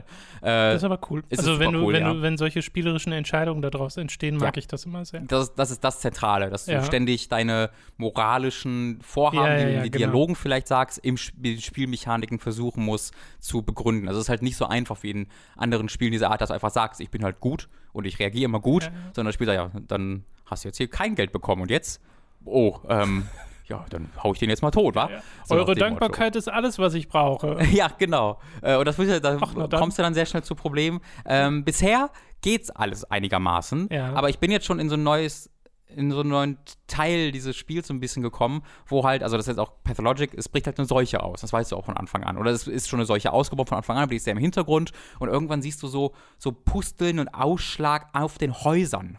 Die Häuser bekommen Ausschläge und Pusteln und äh, spucken irgendwelche Sachen in die Luft und du hast Leute, die davor stehen und sagen, oh, das Haus ist krank. Oder sagen, wie kann das Haus denn krank? ja, das, das redet doch. Äh, merkst du das nicht? Die Häuser die sind doch, die sind, die sterben, die Häuser. Du, die Häuser leben doch nicht. Hä? Sehr bizarr. Äh, sehr bizarr. Äh, diese, diese, du äh, triffst irgendwann die Architektin dieses, dieses Hauses, äh, dieser Stadt, die, die mit dir darüber redet, wie ihr angewiesen wurde, dass sie halt das an den bestimmten Venen der Erde entlang bauen musste, die Straßen. Deswegen sieht diese Stadt so weird aus, hat so komisch geformt. Dann gerade meint so, was laberst du? Venen? Hä? Und so. Also es ist halt einfach unfassbar faszinierendes großartiges Worldbuilding, gespickt mit großartig geschriebenen Dialogen, ist nicht vertont größtenteils. Es gibt immer wieder vertonte Dialoge, die sind aber recht selten. Größtenteils ist es einfach Text. Ähm, und ich bin komplett drin. Äh, Das ich, klingt doch sehr, sehr eigen bin- und cool. ich bin auch gar nicht so, dass ich sage, boah, das ist aber richtig schwierig und verstörend und man will, kommt gar nicht klar. So bisher komme ich ganz gut durch. Äh, du hast eine sehr, sehr übersichtliches ähm, eine Karte, wo Aha. dir immer eingezeichnet wird, du hast gehört, dass hier jemand ist, da ist deine Quest, hier für das. Du siehst auch immer, wenn etwas rot markiert ist, dass das zeitlich begrenzt ist. Beziehungsweise Eigentlich ist immer alles zeitlich begrenzt. Du musst immer wissen, Mhm. es kann gut sein, wenn ich schlafen gehe, nächster Tag bricht an, dass das nicht mehr da ist. Musst du sogar von ausgehen eigentlich. Und du kannst auch nicht alles machen. Ähm, das ist halt etwas, was bei Pathologic 1 noch anders war, wo die Entwickler, habe ich jetzt in Steam-Forum gelesen, im Steam-Forum geschrieben haben, die Intention war auch schon bei Pathologic 1, dass man hier alles machen kann. Wir haben das einfach nicht gut gebalanced und deswegen konntest du alles machen. Das ist das, was wir vorhatten, dass du nicht alles machen kannst. Ähm, und das ist halt so viel da drin, du hast so viele Charaktere, so viele Dialoge und so viel zu tun immer, dass ich, dass mich das gar nicht störte. Also ich es ist nicht so, ich sage, ah, jetzt wollte ich doch mal noch das machen. Nee, auch das wirkt irgendwie realistisch und die Leute reagieren darauf. Ey, du warst hier nicht bei mir, äh, warum eigentlich nicht? Auch das ist wieder Teil der Geschichte. Ich bin extrem, extrem Ja, angetan. das klingt wirklich super cool. Ich bin ja bei dem ersten Teil, beziehungsweise dem ursprünglichen Spiel, das hatte ich ja auch schon lange auf dem Schirm, weil ich halt gehört habe, wie interessant das sein soll. Und das wurde aber auch immer als sehr sperrig beschrieben Mhm. ähm, und sah halt nicht so toll aus. Und jetzt Pathologic 2, finde ich, sieht vollkommen in Ordnung aus. ja, es hat so ein bisschen, es hat halt keinerlei Weitsicht, also das hat so einen Silent Ja. Hill-Nebel. Und es ist nicht vertont, ne? Ähm, es ist halt, das hat schon Dialoge, aber immer mal wieder, nicht so Ja, viel. ja. Ähm, das Wichtige wird halt vertont, aber ich würde sagen, so 90% ist nicht vertont. Äh, die Performance ist nicht so richtig geil. Also auch auf unserem High-End-PC Mhm. ruckelt es durchaus gelegentlich. Ähm, Naja. hat, äh, muss immer wieder laden, wenn du ein Gebäude betrittst. Äh, aber es ist okay. Also es ist voll okay. Äh, gibt es halt leider gerade nur auf Steam. Es gibt diverse Newsseiten, die schreiben jetzt erhältlich auf PS4, Xbox One und Steam. Aber ich habe mal auf der Website nachgeguckt und auch in den Xbox Store und PlayStation Store, es gibt es nicht auf Xbox und PlayStation. Vielleicht war das mal angekündigt, das kann ich gerade nicht gut nachvollziehen. Aber Stand jetzt gibt es das definitiv nur auf Steam. Ähm, vielleicht ist es auch etwas, wenn die beiden anderen Charaktere kommen, dass es das irgendwann gibt. Ähm, aber möchte ich wirklich ganz ausdrücklich euch allen äh, empfehlen. Äh, ganz Weißt du, wie lange es sein soll? Ähm, also ich habe, also auf How Long to Beat hat es 25 Stunden. Äh, äh, nee, auf How Long to Beat hat es, ich glaube, der erste hat 25 Stunden, auf Long, Long to Beat hat das, glaube ich, 16 Stunden. Ähm, was mich aber überrascht, weil, wie gesagt, ich bin jetzt beim Tag 3 und ich habe 8 Stunden gespielt und es hat 12 Tage. Also ich weiß noch nicht so ganz, wie die Struktur dieses Spiels halt ist. Ähm, aber meine wichtigste Empfehlung, das ist wirklich das Allerwichtigste, ist, ähm, widersteht eurem Drang, irgendwas nachzugucken. Weil am Anfang dieses Spiels ist man total geneigt, ich verstehe die Systeme nicht, ich weiß, oh, hier geht Zeit weg, gibt es irgendwas Wichtiges, was ich verpasse, ah, und du bist total dazu konditioniert nachzugucken, wie du jetzt irgendwie die beste Route finden kannst. Mach Ja, so, das so nicht. wie irgendwie Zeitdruck. Genau, mach das wirklich einfach nicht. Das Spiel will, dass du am Anfang überfordert bist. Das Spiel gibt dir am Anfang mehr Zeit als später. Es hat diese ersten zwei, drei Tage, wo es darauf ausgelegt ist, dass du alles lernst. Und es, es hat wirklich ganz okaye Tutorials. Also du triffst immer wieder Charaktere, die dir das dann wirklich erklären, was du machen musst. Ähm, widersteht diesem Drang, wirklich. Versteht diesem Drang, auch, auch Items nachzugucken. Das findet man, ich habe bisher alles selbst rausgefunden. Äh, und auch wenn ich eine, zwei Stunden lang nach dachte, ah, Gibt es denn einen Fail-State, wenn man irgendwie sagt, okay, man hat jetzt so viel Zeit verschwendet, dass man ich glaube nicht. irgendwas nicht mehr machen Ich, kann? es gibt ja unterschiedliche Enden. Ich glaube, das ist, äh, Okay. was dann passiert. Äh, auch wenn du stirbst, ist das Spiel nicht vorbei. Äh, du bekommst dann, ich bin noch nicht gestorben, aber das habe ich halt vorher schon in Reviews gelesen äh, und in Meinungen. Es gibt halt Mali, die dein Charakter bekommt. Und auch das ist Teil der Geschichte. Also es verändert die Geschichte, wenn du stirbst. Ähm, bestimmte Leute wissen das, glaube ich, irgendwie, dass du gestorben bist. Und du bekommst halt Mali auf deine Survival-Fähigkeiten. Du wirst als Noob bezeichnet. Ich, ja, genau, äh, casual. äh, also, je öfter du stirbst, desto eher wird es passieren, dass du wieder stirbst, weil du halt Nachteile für deinen Charakter tatsächlich bekommst dadurch. Ja, Aber auch das ja ist Teil der sterben. Geschichte. Ja. Aber also ich habe auch schon Leute gesehen, die sagen, es ist cool zu sterben, weil das die Geschichte so. interessanter macht. Ich, Hm. ich habe es bisher ganz, aber nicht, also ich habe bisher mich wirklich alles dafür getan, nicht zu sterben und bin doch bisher nicht gestorben. Wäre ja auch eigentlich die natürliche Art, wie man es spielt. Genau. Dass man das vermeidet. Genau. Ja, ich finde das interessant, weil äh, das bei Spielen mit so Zeitlimits immer so eine Sache ist. Ich habe ja mal einen Podcast mit Speckups dazu gemacht, einen Hooked on Topic. Mhm. Aber bei Shenmue ging es mir lange auch so, wo mich das Mhm. per se abgeschreckt hat, dass das so ein Echtzeitsystem hat, dass man da Sachen verpassen kann. Und da dachte ich auch immer, oh Gott, da muss man sich einen Walkthrough daneben legen, damit man nicht in einen Failed State reinkommt. Und das ist totaler Quatsch. Du kannst dir so viel Zeit lassen Ja. in Shenmue und kannst eigentlich Sachen nicht wirklich schlimm verpassen Mhm. oder sowas. Und das klingt hier ja sehr ähnlich. Genau, das, du hast ein, alles ist auf deiner Karte eingezeichnet, in deiner, deinem Questlog ist in diesem Fall so eine Mindmap, wo so Verbindungen zwischen verschiedenen Gedanken sind. Also du hast so, Ja. so, also wirklich so ein Mindpalace eigentlich.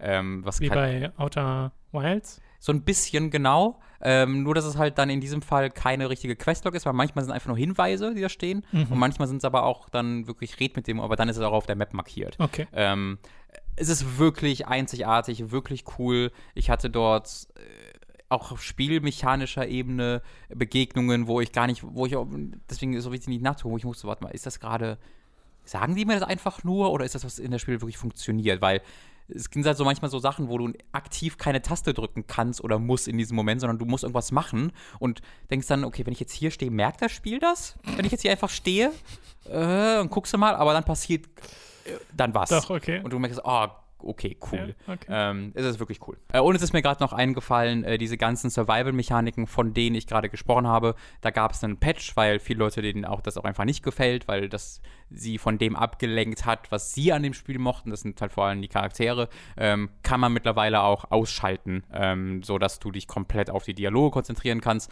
Äh, das ist aber auch wird ausdrücklich nicht empfohlen von Entwicklern. Äh, das Zitat, was sie dort äh, haben, ist: This game is meant to be almost unbearable. Ähm, was ich sehr, sehr schön finde. Das steht dort, wenn du das ausschalten willst. Okay. Ich habe äh, Fire Emblem Three Houses gespielt, aber tatsächlich gar nicht so mega viel. Ähm, Aber nie überrascht. Ja, also nicht, weil es mir nicht gefällt oder so, sondern weil ich mir im Urlaub gesagt habe, nee, komm, ich mache jetzt mal Final Fantasy 14 Realm Reborn fertig. Also spiel's bis Heavensward, Mhm. damit ich, wenn ich das nächste Mal Final Fantasy XIV spiele, nicht erst noch Sachen Ja, ja. nachholen muss, um nach Heavensward zu kommen. Äh, und das habe ich auch geschafft, aber dafür musste halt Fire Emblem und eigentlich jedes andere Spiel ein bisschen dran glauben. Das war eine sehr bewusste Entscheidung. Ich weiß, das ist ein bisschen, bisschen blöd, äh, weil mein Eindruck ist jetzt nicht tiefer als der, den Leo euch Hm. letztes Mal geben konnte. Und ich Okay. weiß aber, dass Leo gerade immer noch sehr intensiv dabei ist. Also ihm gefällt es äh, gerade richtig gut.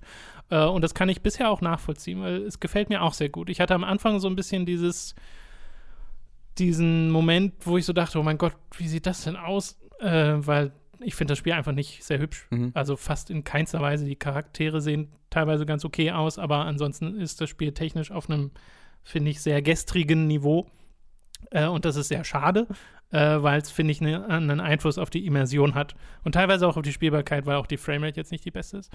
Aber ähm, das sei hier mal am Rande erwähnt. Ansonsten finde ich das Schulsetup äh, ganz spannend. Auch dieses, du bist in einem Militärkloster unterwegs und denkst dir, also ich hatte schon so, äh, ähm, schon so Dialogmomente. Äh, ich glaube, das hatte Leo in der Art auch beschrieben, wo man so mal so ein Ding hat, wo deine Leute zum ersten Mal ähm, Zivilisten im Wesentlichen umbringen, Milizen, äh, und dann so sagen, das fühlt sich ja gar nicht so gut an. Und du dann als Speck of the Line. naja, du hast dann eine Charakter, also dein, dein Professor, da hast du ja manchmal Dialogoptionen, aber die sind nur irgendwie, ja, das gehört halt zum Krieg dazu oder reiß dich zusammen. Und ich Okay. denke mir so, nein, ich will keins von diesen beiden Sachen sagen. Wobei ich das mag. Also wenn das Teil der Geschichte ist. ja, das ist die ähm, Frage, weil du deine eigene Vergangenheit, cool. deine eigene Vergangenheit steht ja so ein Fragezeichen Mhm. drüber und du hast diese dieses Mädchen, was mit dir redet, was irgendwie in dir drin ist, deren Stimme du die ganze Zeit hörst, du weißt nicht, wer es Okay. ist. Äh, man kann sich Hast du so so einen ein paar mechanischen Sachen Arm? denken. Nee, also Okay. es wird nicht die Frau sein, die Schade. Schade, naja. ähm, und äh, ich mag auch, dass man so ein, ja, dass so ein bisschen Persona mit reinfließt, dass du so einen Tagesrhythmus hast, äh, wo du dich an mehreren Stellen entscheiden kannst, okay, gehe ich jetzt so ein bisschen auf Erkundungstour im Kloster und spreche mit den Leuten, mache Quest für die oder äh, mache irgendwie Essen mit manchen von den Schülern zusammen, was dann die äh, Beziehung verbessert oder mach hier eine Stunde bei dem, um Skill XY aufzuwerten oder sowas. Dadurch kriegst du ein bisschen mehr Gefühl für diese Spielwelt und auch für das Leben der einzelnen Leute, weil bisher war es in Fire Emblem Spielen halt so, dass das wenn dann alles irgendwie in Menüs stattgefunden hat, äh, zumindest in den Spielen, die ich gespielt habe. Äh, und hier mal so wirklich ein bisschen Erkundung mit reinzubringen, äh, das mag ich an und für sich ganz gern. Und auch diese Entscheidung, okay, will ich denn jetzt an dem Tag erkunden oder will ich lieber eine Übungsschlacht schlagen oder äh, will ich lieber ein Seminar, an einem Seminar teilnehmen, um irgendwelche Fähigkeiten zu verbessern? Und dann hast du eben noch das eigene, dass du deinen, den, de, deinen Schülern einen Lehrplan erstellen kannst und sagen kannst, okay, welche, auf welche Ziele sollt ihr euch konzentrieren, also auf welche Fähigkeiten sollt ihr euch konzentrieren? Will ich, dass der hier ein Schwertkämpfer wird, äh, weil er halt da sowieso schon gut drin ist, oder brauche ich eher mal jemanden, der mit einer Axt kämpft Mhm. und lenkt den dann eher in die Richtung? Äh, da kann man dann auch schon vorher sehen, was für die verschiedenen Klassen gebraucht wird, auf die man aufrüsten kann und kann dann sehr schön planen, wo man seine Leute hinlenkt. Und das mag ich an und für sich sehr gern. Man kann das auch komplett automatisieren, wenn man keinen Bock darauf hat. Mhm. Dann passiert es halt allein.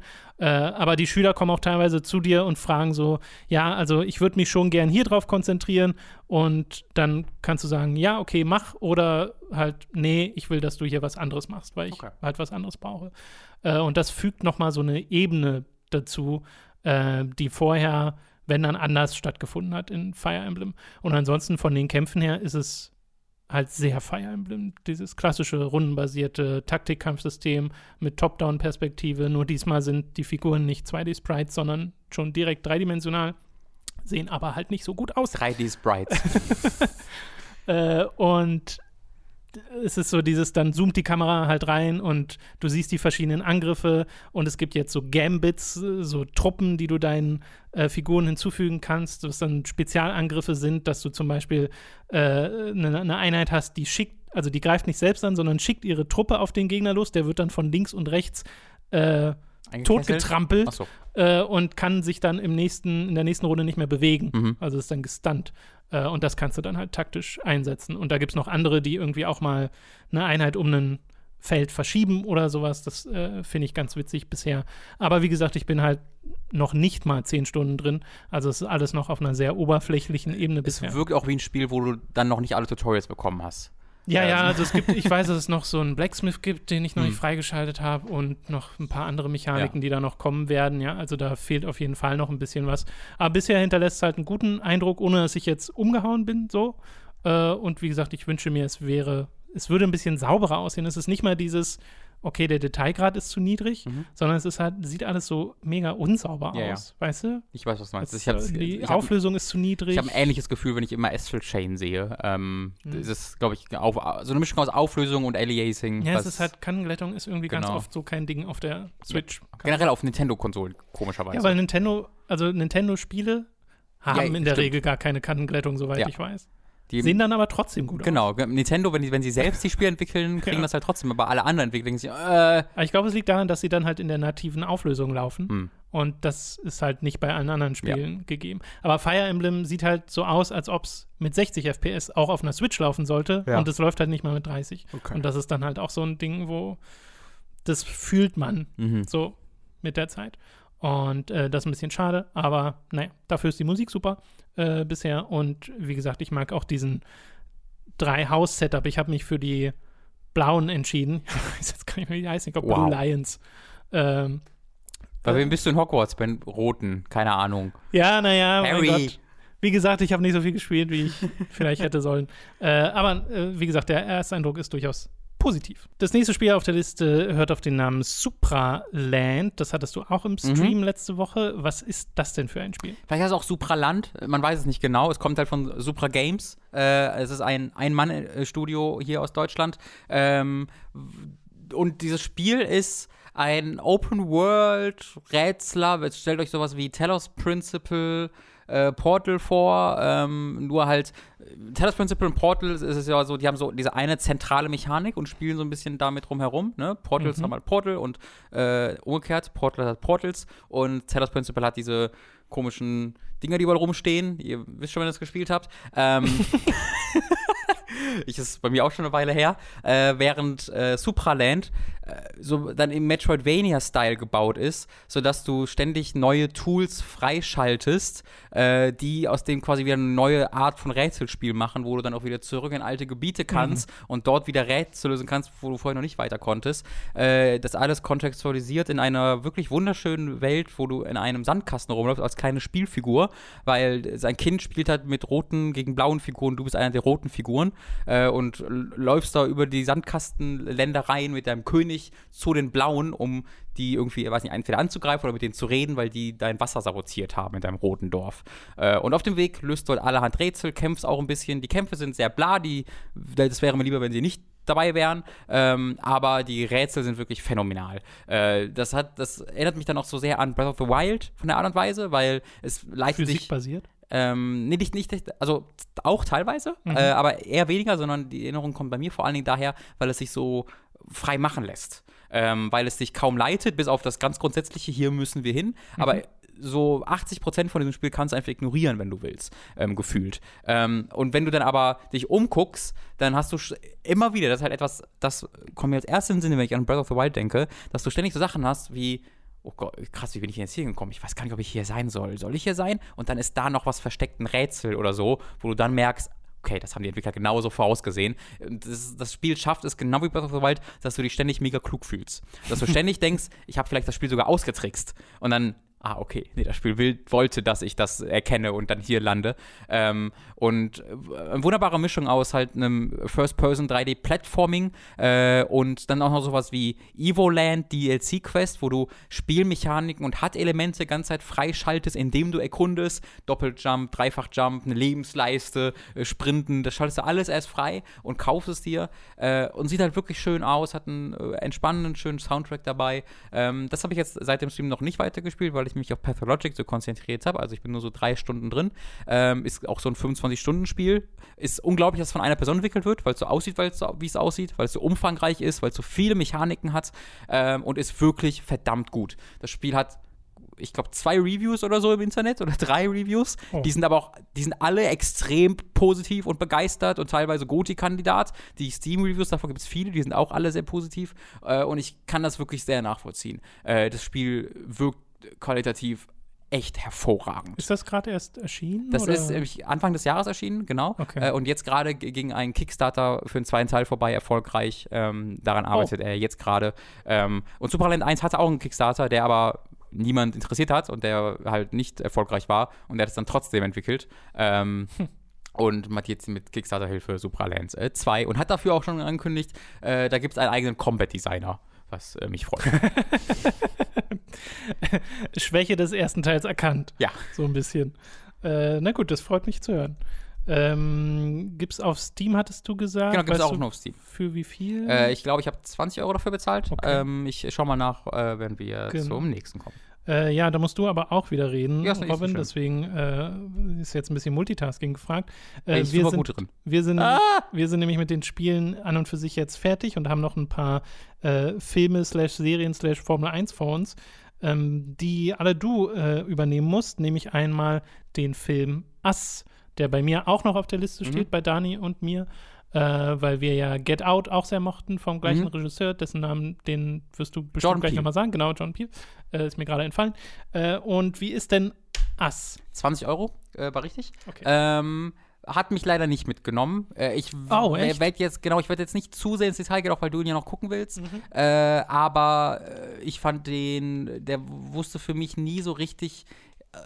Get Out hat es auf ganz grandiose Art und Weise geschafft, Humor in diese extrem. Also, es hat drei Sachen geschafft, wie ich finde. Es hat halt drei Sachen zusammengeführt. A, äh, legitimen Horror, äh, Panik, so echten, wie du das nachvollziehen kannst. Dann aber auch eine total abgefahrene Geschichte, die so wirklich abgefahren wird. Äh, und dann eben diesen Humor. Und diese drei Sachen haben zusammengefügt, in dem alle funktioniert irgendwie. Äh, und er versucht was Ähnliches mit Us und das funktioniert, finde ich, nicht mehr. Der Humor ist hier nicht so wirklich lustig, beeinflusst negativ die, Momente, die Spannungsmomente und Oh. wenn es abgefahren wird, wird es auf eine Art und Weise abgefahren, wie es, finde ich, diesen Film auseinanderbrechen lässt. Äh, wie auch Get Out ist das eine Metapher, die hier erzählt wird. Ne? Mit Get Out ist ja auch eine, eine Gesellschaftskritik, das ist auch Us. Ähm, bei Get Out haben sie es geschafft, das in eine Geschichte einzubinden, die ich äh, immer noch cool und nachvollziehbar fand, auch wenn es halt abgefahren war. Bei Us funktioniert das für mich nur noch als Metapher. Bei Us äh, verbringen sehr viel Zeit damit, zu, dieses Universum auch zu erklären, aber nicht genug, um es auch glaubwürdig zu machen. Also sie erklären es, erklären es, erklären es und du verstehst, was sie erklären und dann hast du, sobald du eine Frage dir im Kopf stellst, zerbröckelt es kaputt. Äh, und die Metapher bleibt bestehen. Die funktioniert immer noch hervorragend, aber der Rest halt nicht. Und was ich mir da gewünscht hätte, ist, ähm, dann ist mir als Beispiel sofort Mother in den Sinn gekommen, Mother Ausrufezeichen von Darren Aronofsky. Ähm, der Film ist eine reine Allegorie. Der hat keinen Plot, den du äh, keinen, also wenn du in diesem Universum, die glaubst, die, das ist eine Welt, die existiert und die funktioniert nach Regeln. Äh, das geht, geht nicht. Dieser Film äh, funktioniert einfach nur als Allegorie äh, und will auch, macht es auch klar, ist auch nicht subtil drin und das war's. Und das finde ich dann okay. Ass will beides machen und scheitert daran leider. Äh, und fand ich deswegen nicht gut. Leider Gottes. Schade. Ja. Hm. Ich will mir trotzdem noch angucken. Auf jeden Fall. Ich bring dir mit. Ach so, du hast ihn sogar so. Mhm. Okay, ja. Äh, dieses Angebot würde ich gerne annehmen. Äh, du hast noch eine Serie gesehen, nämlich Yes. Dark. Äh, die erste Staffel nur. Das ist so schön kurze Titel hier. Ja, ja. As Dark. Die zweite Staffel habe ich noch nicht gesehen. Ähm, weil ich auch einfach ein bisschen Pause brauche. Äh, Dark äh, kennen, glaube ich, schon viele von der grundsätzlichen Prämisse. Eine deutsche Serie wird sehr oft als German Stranger Things äh, bezeichnet und die Vergleiche sind auch sehr offensichtlich. Äh, es ist halt ähm, teils 80er Jahre Ding, ähm, sehr auch mit den Musik von damals, nur halt im Kontext von Deutschland in diesem Fall. Ähm, es ist sehr abgefahren. Du hast eine, ein, gro- nicht größtenteils, aber auch einen Fokus auf einen jüngeren Cast, eine Gruppe von, von jüngeren Leuten. Es ist aber sehr viel ernster als Stranger Things. Also es hat nicht diese, diese Ebene von wir sind auch, ähm, es hat gar keinen Humor. Es, ist, es nimmt sich zu jeder Sekunde Hm. komplett ernst, hat keine Sekunde Humor und ist drab as fuck, äh, übelst depressing die ganze Zeit. Ähm, aber was ich ganz gut finde, weil es sich dort eben auch in, also ab, abtrennt von Stranger Things. Es ist eben nicht einfach nur Stranger Things, sondern obwohl die Prämisse eine sehr ähnliche ist und du am Ja. Anfang denkst so, wow, das, äh, das habe ich schon mal gehört, ähm, geht es dann eine sehr andere Richtung und ist atmosphärisch sehr, sehr anders. Ähm, ich bin s- angefix, sehr angefixt und ich habe Bock, die Tatsache weiter zu gucken, aber es hat gedauert. Es sind zehn Folgen. Slow Burn. Aber hallo. Also wo, the slowest of burns. Okay. Ähm, das Ding ist, also wenn du Game of Thrones vergleichst, hat Game of Thrones hat einen kleinen übersichtlichen Cast äh, gefühlt im Vergleich Oh. zu Dark. Mhm, schön. Weil bei Game of Thrones ist es so, da hast du ja 17.000 Familien, aber die sind auch teilweise relativ unabhängig voneinander. Ne? Die, äh, äh, du hast die Lannisters und dann hast du so äh, irgendwie noch so eine andere Familie, deren Namen mir jetzt alle nicht mehr im Kopf sind. Aber die sind jetzt nicht inhärent auch noch verwandt oder kennen sich äh, ganz inhärent aus Kindestagen noch oder so. Hier ist es so, das findet alles in einem Dorf statt, in einer, in einer Kleinstadt. Ähm, und es geht dann irgendwie um vier, fünf Familien. Die haben alle Opa, Oma, äh, Eltern, Kind, manchmal auch noch Enkel. Äh, oh, nee, Kinder sind nicht eng, aber so manchmal sind auch meistens sind es drei Generationen, manchmal auch selten vier Generationen. Das heißt, diese Familien bestehen teilweise jeweils aus acht Leuten. Davon hast du dann fünf. Und jeweils, die haben alle irgendeine Beziehung zueinander. Der ist die, äh, die Tante von ihm, der hat eine, eine, eine Affäre mit ihm gehabt als Kind. Der ist die Tante Äh, von ihm. der schon ist die Tante von ihm. Äh, wow. Und, und dann habe ich gerade gesagt, der hat eine Affäre mit ihr gehabt als Kind, als Teenager oder sonst irgendwas. Also, die haben alle irgendwie miteinander zu tun. Ja? Jeder. Brauchst du einen Stammbaum vor dir. Um Brauchst du und gibt dir das, der Film auch regelmäßig. Ach der so. Film hat re regelmäßig so zweiminütige Pausen, wo ein Musikvideo startet und der dir nur äh, visu- visuell, te- teilweise auch wirklich durch so eine Wand, wo, wo Verbindungen gesteckt werden, erklärt, so, das ist übrigens, wenn du dich erinnerst, die Familie, der hat mit dem zu tun. Aber das ist hier ganz zentraler Bestandteil von Dark und das ist auch kein Geheimnis, äh, ist im Marketing drin und auch ab der ersten Folge, sind Zeitreisen. Das heißt, du hast all diese Familien in zweifacher, in dreifacher Form. Du hast also hier 40 Charaktere, 30 Charaktere, wo du dir merken musst, wer, wie der in der Zeitebene und in der Zeitebene aussah. Die heißen alle Margot, Herbert, äh, Hans, alle so heißen sie so. Äh, die sind, alles sind diese, äh, diese Middle-Age White Guys Deutsch. Also die sind alle so deutsch, dass die alle so zu einem großen Wust für mich wurden. Vor allem die, die Männer. Die Männer sehen alle gleich aus, gefühlt. so dass ich so, äh, wie bei der vierten Folge, habe ich halt mehr Zeit damit verbracht, immer zu analysieren, wer das gerade ist und ob das gerade ein Reveal ist, den sie gerade tätigen. Ähm, oder ob ich gerade, oder Aber äh, bisher ob, ob ich trotzdem- gerade drin bin. Bist ja trotzdem dran geblieben. Ich musste dran, also ich habe ab und zu auch nachgucken müssen im Internet. ja. Äh, ah, okay. Ja, ja. Ähm, ich bin dann durchgepowert, äh, weil was halt äh, ein relativ großer Teil in der ersten Staffel zumindest noch ist, und das erledigt das dann so ein bisschen, sind halt auch Beziehungssachen. Ne? Dass einfach hier, er betrügt sie und sie kennen sich auch und äh, diese Kids äh, oder diese Teenager verlieben sich ineinander äh, und das nimmt einen relativ großen Teil dann auch ein ähm, und das hat mich nie so gepackt. Also das ist so, ein, das ist so eine Serie, ähm, die für mich kaum kaum ist übertrieben, weniger auf Charakterebene funktioniert, sondern mehr auf Worldbuilding und Plot-Ebene und wo mich die Charakter Charaktere schon interessieren, aber manche mehr und manche sehr viel weniger. Ähm, was äh, so ziemlich das exakte Gegenteil sowas wie Stranger Things ist. Das, Da ist der Plot mir relativ Wurst und ich guck's nur für die Charaktere. Was halt dazu führt, wenn dann irgendwie Teenie A mit Teenie B in der Turnhalle anfängt rumzumachen und miteinander zu schlafen, denke ich mir halt, ach, cool, das, hätte, das waren zehn Minuten, die ich nicht unbedingt hätte sehen müssen. Ähm, weil es halt auch da dann die Dialoge hat, die äh, ich dann nicht so richtig geil finde. Wobei ich da mit Mats ein super interessantes Gespräch geführt habe, weil der hat auch geguckt, der hat auch die zweite Staffel schon gesehen. Ähm, weil wir hatten so ein Gespräch über die Dialoge. Weil immer wieder denke ich mir halt, es ist halt natürlich dann auch auf Deutsch, gucke ich's. Ähm, es gibt natürlich auch einen englischen Dub. Wenn man will, kann man ja auch auf englischen Dub gucken. Äh, aber er geht natürlich Sinn, diese deutsche Serie auf Deutsch zu gucken. Ähm, und größtenteils sind die Dialoge voll okay und es ist super gut geschauspielert und alles, alles in Ordnung, alles top. Aber äh, du hast halt immer mal wieder so, wo halt Leute coole Dinge sagen. Äh, wenn halt irgendwie ein Charakter in so einen Uhrenladen kommt, dann geht er so rein und, und dann gibt es so einen Zoom auf ihn und sagt er, ich möchte mit Ihnen über die Zeit reden. Pff. So, hm, das klingt total weird und möchte gern. Und dann überlege ich mir, wieso. Und ich glaube, das ist reine Kondition. Ich, das, das ist so ein Gespräch mit Mats, wo wir, wo wir so ein bisschen drauf gekommen sind. Oder ich zumindest. Er weiß nicht, ob er da, er war wahrscheinlich schon vor drauf gekommen. Aber weil mein, was ich glaube ist, ich bin so darauf konditioniert, im Englischen coole Badass-Momente zu sehen. Es, Hollywood ist so äh, darauf fokussiert, mir ständig coole Sprüche zu geben, One-Liner. Im Deutschen, wie oft höre ich im Deutschen coole One-Liner? Im Deu ich höre eigentlich Deu Leute nur Deutsch reden, wenn ich im Alltag unterwegs bin und kaum als, als Medium. Ähm, und deswegen zu sehen, dass Leute in meiner Muttersprache so reden wie in einem Film, ist für mich erstmal weird. Und ich glaube, das ist im Englischen eigentlich exakt das Gleiche, aber weil ich so Englisch gelernt habe über Filme und über Serien, wirkt das für mich viel normaler, dass jemand sagt, I want to talk to you about time oder sonst irgendwas. Ähm, dass diese coolen Badass-Momente cool und badass wirken, während ich im Deutschen sage, so redet ja keiner in echt.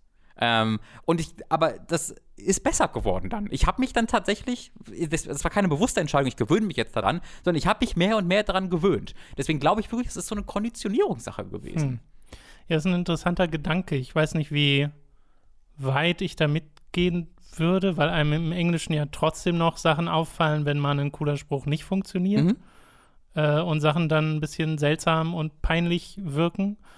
Und es im Deutschen, denke ich, aber auch Momente gibt, wo halt coole Sprüche kommen, wo du nicht hinterfragst, wo du nicht sofort sagst, äh, Buch, das sagt doch niemand. Ich glaube aber inhärent wirkt es weird in deiner Muttersprache. Ähm, zumindest, also, ich sollte das nicht so allgemein fassen. Bei mir war es so. Ja. Ähm, bei mir war es bei da ganz oft so halt, dass ich denke, ja, die reden halt wie in einer Serie aber ich meine jetzt nicht wie in einer Deu schlechten deutschen Serie, sondern die reden halt wie in einer Serie. Und das, mhm. das fällt mir in, in, Stranger Things nie auf. In Stranger Things reden diese Kinder auch nicht realistisch miteinander. Äh, es gibt in der zweiten Staffel auch so eine Szene, wo die halt, wo es ganz dramatisch ist und das wird alles sehr cheesy. So redet kein Mensch. Ist mir nicht aufgefallen, weil ich bin das voll gewohnt im Englischen. Mhm. Im Deutschen fällt mir das dann sehr schnell auf. Ähm, weil im Japanischen fällt es uns ja oft auf. In mhm. ähm, übersetzten mhm. japanischen Serien, wo man so merkt, ja, okay, nee, das ist irgendwie ist da was falsch. Ja das stimmt. Weißt du? Das stimmt. Also, es ist, finde ich einfach super faszinierend, ähm, weil ich da auch dann zuerst das der Serie vorwerfen wollte oder nicht wollte, sondern einfach habe, wo ich dachte, ah, warum ist das so geschrieben? Aber dann habe ich mich irgendwie dann gewöhnt und habe gemerkt, dass es viel besser wurde mit der Zeit, obwohl die Serie sich nicht verändert hat in mhm. dem Aspekt. Und ich glaube, das ist für mich tatsächlich das Ding gewesen, dass ich mich da drauf einlassen musste, weil ich da irgendwie darauf konditioniert war, dass ich das gar nicht so kannte. Ähm, trotzdem gab es einfach, gibt es ab und zu Dialoge, wo ich einfach glaube, das ist nicht gut geschrieben. Ähm, also der, ich sage nicht was, aber der letzte Satz von der ersten Staffel, falls ihr es gesehen habt und nicht mehr wisst was, guck mal, was in der letzten Folge, äh, der, der letzte der ersten Staffel, was in der letzten Folge der ersten Staffel, wie es dann endet. Das ist halt so ein so ein Lost-Moment, wo jemand was sagt und ich habe halt laut aufgelacht, weil das so schlecht gesagt, gesagt ist, äh, so ein simpler Badass-Moment sein soll. Ja, ja. So, mm. das super lustig ist. Immer mal wieder so Momente, es gibt eine, einen Teenager, der irgendwie äh, oder die über ihre, über ihre Familie redet, warum sie da nicht glücklich ist und dann sagt sie, ähm, kennst du das? Äh, oder stell dir vor, du sitzt an deinem Frühstückstisch und äh, da ist zwischendurch immer ein Stuhl frei. Und diesem, auf diesem Stuhl sitzt ein Geheimnis. Und jeder weiß, dass das Geheimnis da ist. Aber keiner traut sich es auszusprechen wo sich so sehr, also sehr dick aufträgt und wo es Ein Teenager würde ich das aber schon wieder fast zuschreiben. Wenn er ab und zu ein bisschen stottern würde, weißt du? Da fällt mir, da, da denke ich dann, okay, es muss ein ist bisschen. Dann zu sauber, oder? Genau, ja. es ist sehr sauber aufgesagt. Und ja. da brauche ich ein bisschen mehr Zögern, ein bisschen mehr Nachdenken. Mhm. Ähm, und das da, das fehlt dann in dieser, in dieser Serie. Aber es wird halt mit zunehmender Laufzeit immer abgefahrener, ja. äh, immer sci-fiiger, auch immer so, auch wirklich geht in Richtungen, wo ich dann nicht gedacht hätte, wo ich dachte, nee, das wird erstmal eine Weile in die Pedale treten und so auf der gleichen Stelle, also äh, Treading its Reels, dass es auf der gleichen Stelle bleibt und so ein bisschen sich erzählt. Aber nee, es geht dann wirklich Ende der Staffel oder zweite Hälfte der Staffel wirklich voran. Ähm, und ich habe wirklich Bock zu sehen, wo das in der zweiten dann konkret hingeht. Okay. Äh, sehr gut, dann lassen wir Dark mal hinter uns und kommen zu einem Manga was ich sehr ungewöhnlich finde, äh, den nämlich nicht ich gelesen habe, sondern der Robin. Yes. Äh, und zwar wurde uns der ja mal zugeschickt, ich glaube von Niklas. Ich glaube auch, es war Niklas, ja. Äh, nämlich Biomega äh, von Nihei, den wir ja vorhin schon mal angesprochen haben, der, ich glaube, nach Biomega Blam gemacht hat. Äh, Biomega war nach Blam. Biomega war nach mhm, Blam? Biomega okay. war nach Blam. Na, da habe ich es falsch im Kopf. Ähm, Biomega, äh, das ist ein relativ kurzer Manga. Äh, also wir haben ein so ein fettes Hardcover-Buch bekommen vom Niklas, wo ich teilweise draußen mit saß und äh, was immer so das ist halt, als ob du so eine Tonne vor dir, vor dir hast. Unhandlich. Äh, genau, aber ist halt gleichzeitig irgendwie dann auch recht cool, dass du das alles in einem hast. Und äh, habe ich äh, jetzt fertig gelesen. Ähm, Biomega ist, boah, wie beschreibe ich Biomega? Biomega ist unbeschreibbar, würde ich fast sagen. Ähm, es geht um ein, es geht um ein, äh, um einen Söldner, oh, soll ich das so bezeichnen, der halt für eine Firma arbeitet, Toha Industries, die es auch in allen anderen Werken äh, von dem, äh, von dem Künstler gibt, die es auch in Blum gibt. Ähm, und der arbeitet für Toha Industries und äh, kämpft gegen die, äh, die das Amt für Hygiene. Das klingt äh, auch so. Das Amt für Hygiene, äh, die zusammenarbeiten mit der Abteilung für, oh, wie, wie, wie war die, für Restoration of Culture oder sowas, für Kulturrestauration. Und das sind so die drei Fraktionen, die es hier gibt. Und diese Welt wurde überrannt von einem Art Zombie-Virus, Drohnen heißen die hier. Und dieser, soll, dieser einz, alleinige Soldat fährt auf seinem Sci-Fi-Motorrad und ihrer, seiner KI, die in diesem Motorrad drinsteckt, durch die Gegend und will eine Person retten, die in irgendeiner Art und Weise Einfluss auf diesen Virus nehmen soll, äh, während aber auch diese Ämter das gleiche vorhaben und äh, die es verhindern wollen. Äh, und das ist halt, ne, du hast halt diese ähm, strukturell, also das ist halt so aufgebaut wie ein Blam, äh, diese Welt, dass du alles, was so Megastrukturen ist äh, oftmals auf diesen Panels erkennst du nicht, wo der Charakter gerade ist, sondern äh, du musst zehn Minuten drauf und dann siehst du einen kleinen Punkt. Ich glaube, das soll er sein, weil das einfach Deswegen alles so ist es riesig gut, so eine ist. große Ausgabe davon zu haben. Auf jeden Fall. äh, aber selbst diese große Ausgabe hat nicht gereicht, also um mir wirklich nachvollziehbar zu erklären, was immer wieder passiert. Okay. Weil das wäre, ich bin nicht so richtig begeistert von dem Manga. Ich, ich war begeistert und das hat dann mit zunehmender Laufzeit, oh, sag ich immer mehr, abgenommen. Also erstmal ist es sehr, sehr kampflastig ist. Äh, und es ist halt immer fast immer Fernkampf. Äh, und gleichzeitig ist das ein sehr bewusst unsauberer, das meine ich nicht negativ, aber ein unsauberer Zeichenstil, der sehr von wilden Linien äh, literally gezeichnet wird, wo du keine festen Strukturen, also es gibt feste Strukturen in, diesen, in Form von Gebäuden, aber selbst diese festen Strukturen haben jetzt keine festen Grenzen, sondern alles ist so ein bisschen äh, scribbly und all over the place und du musst immer wieder wirklich genau hingucken, um zu erkennen, was du gerade siehst. Äh, und in den Kämpfen ähm, macht er dann zwischen zwei Panels oft einen riesen, so einen großen Sprung, dass du hier irgendwie einen, ich nenne es mal White Shot hast, wo du einfach den Kampf als Großes siehst und im nächsten zoomt er dann so nah an irgendeinen Körperteil und eine Waffe dran, dass, dass du teilweise fünf Minuten draufschauen musst, bis du überhaupt erkennst, was du da gerade siehst. Und es gibt viele Panels, wo sich einfach wo ich äh, auch durchs Versuchen nicht erkannt habe, was ich da mhm. gerade sehen soll. Ähm, und da wird es dann zu viel, also da beißt sich dann der Zeichenstil mit der krassen Action und Schnelligkeit der Action, ähm, wo ich immer wieder nicht mitkomme und nicht verstehe, was da gerade, was da gerade passiert.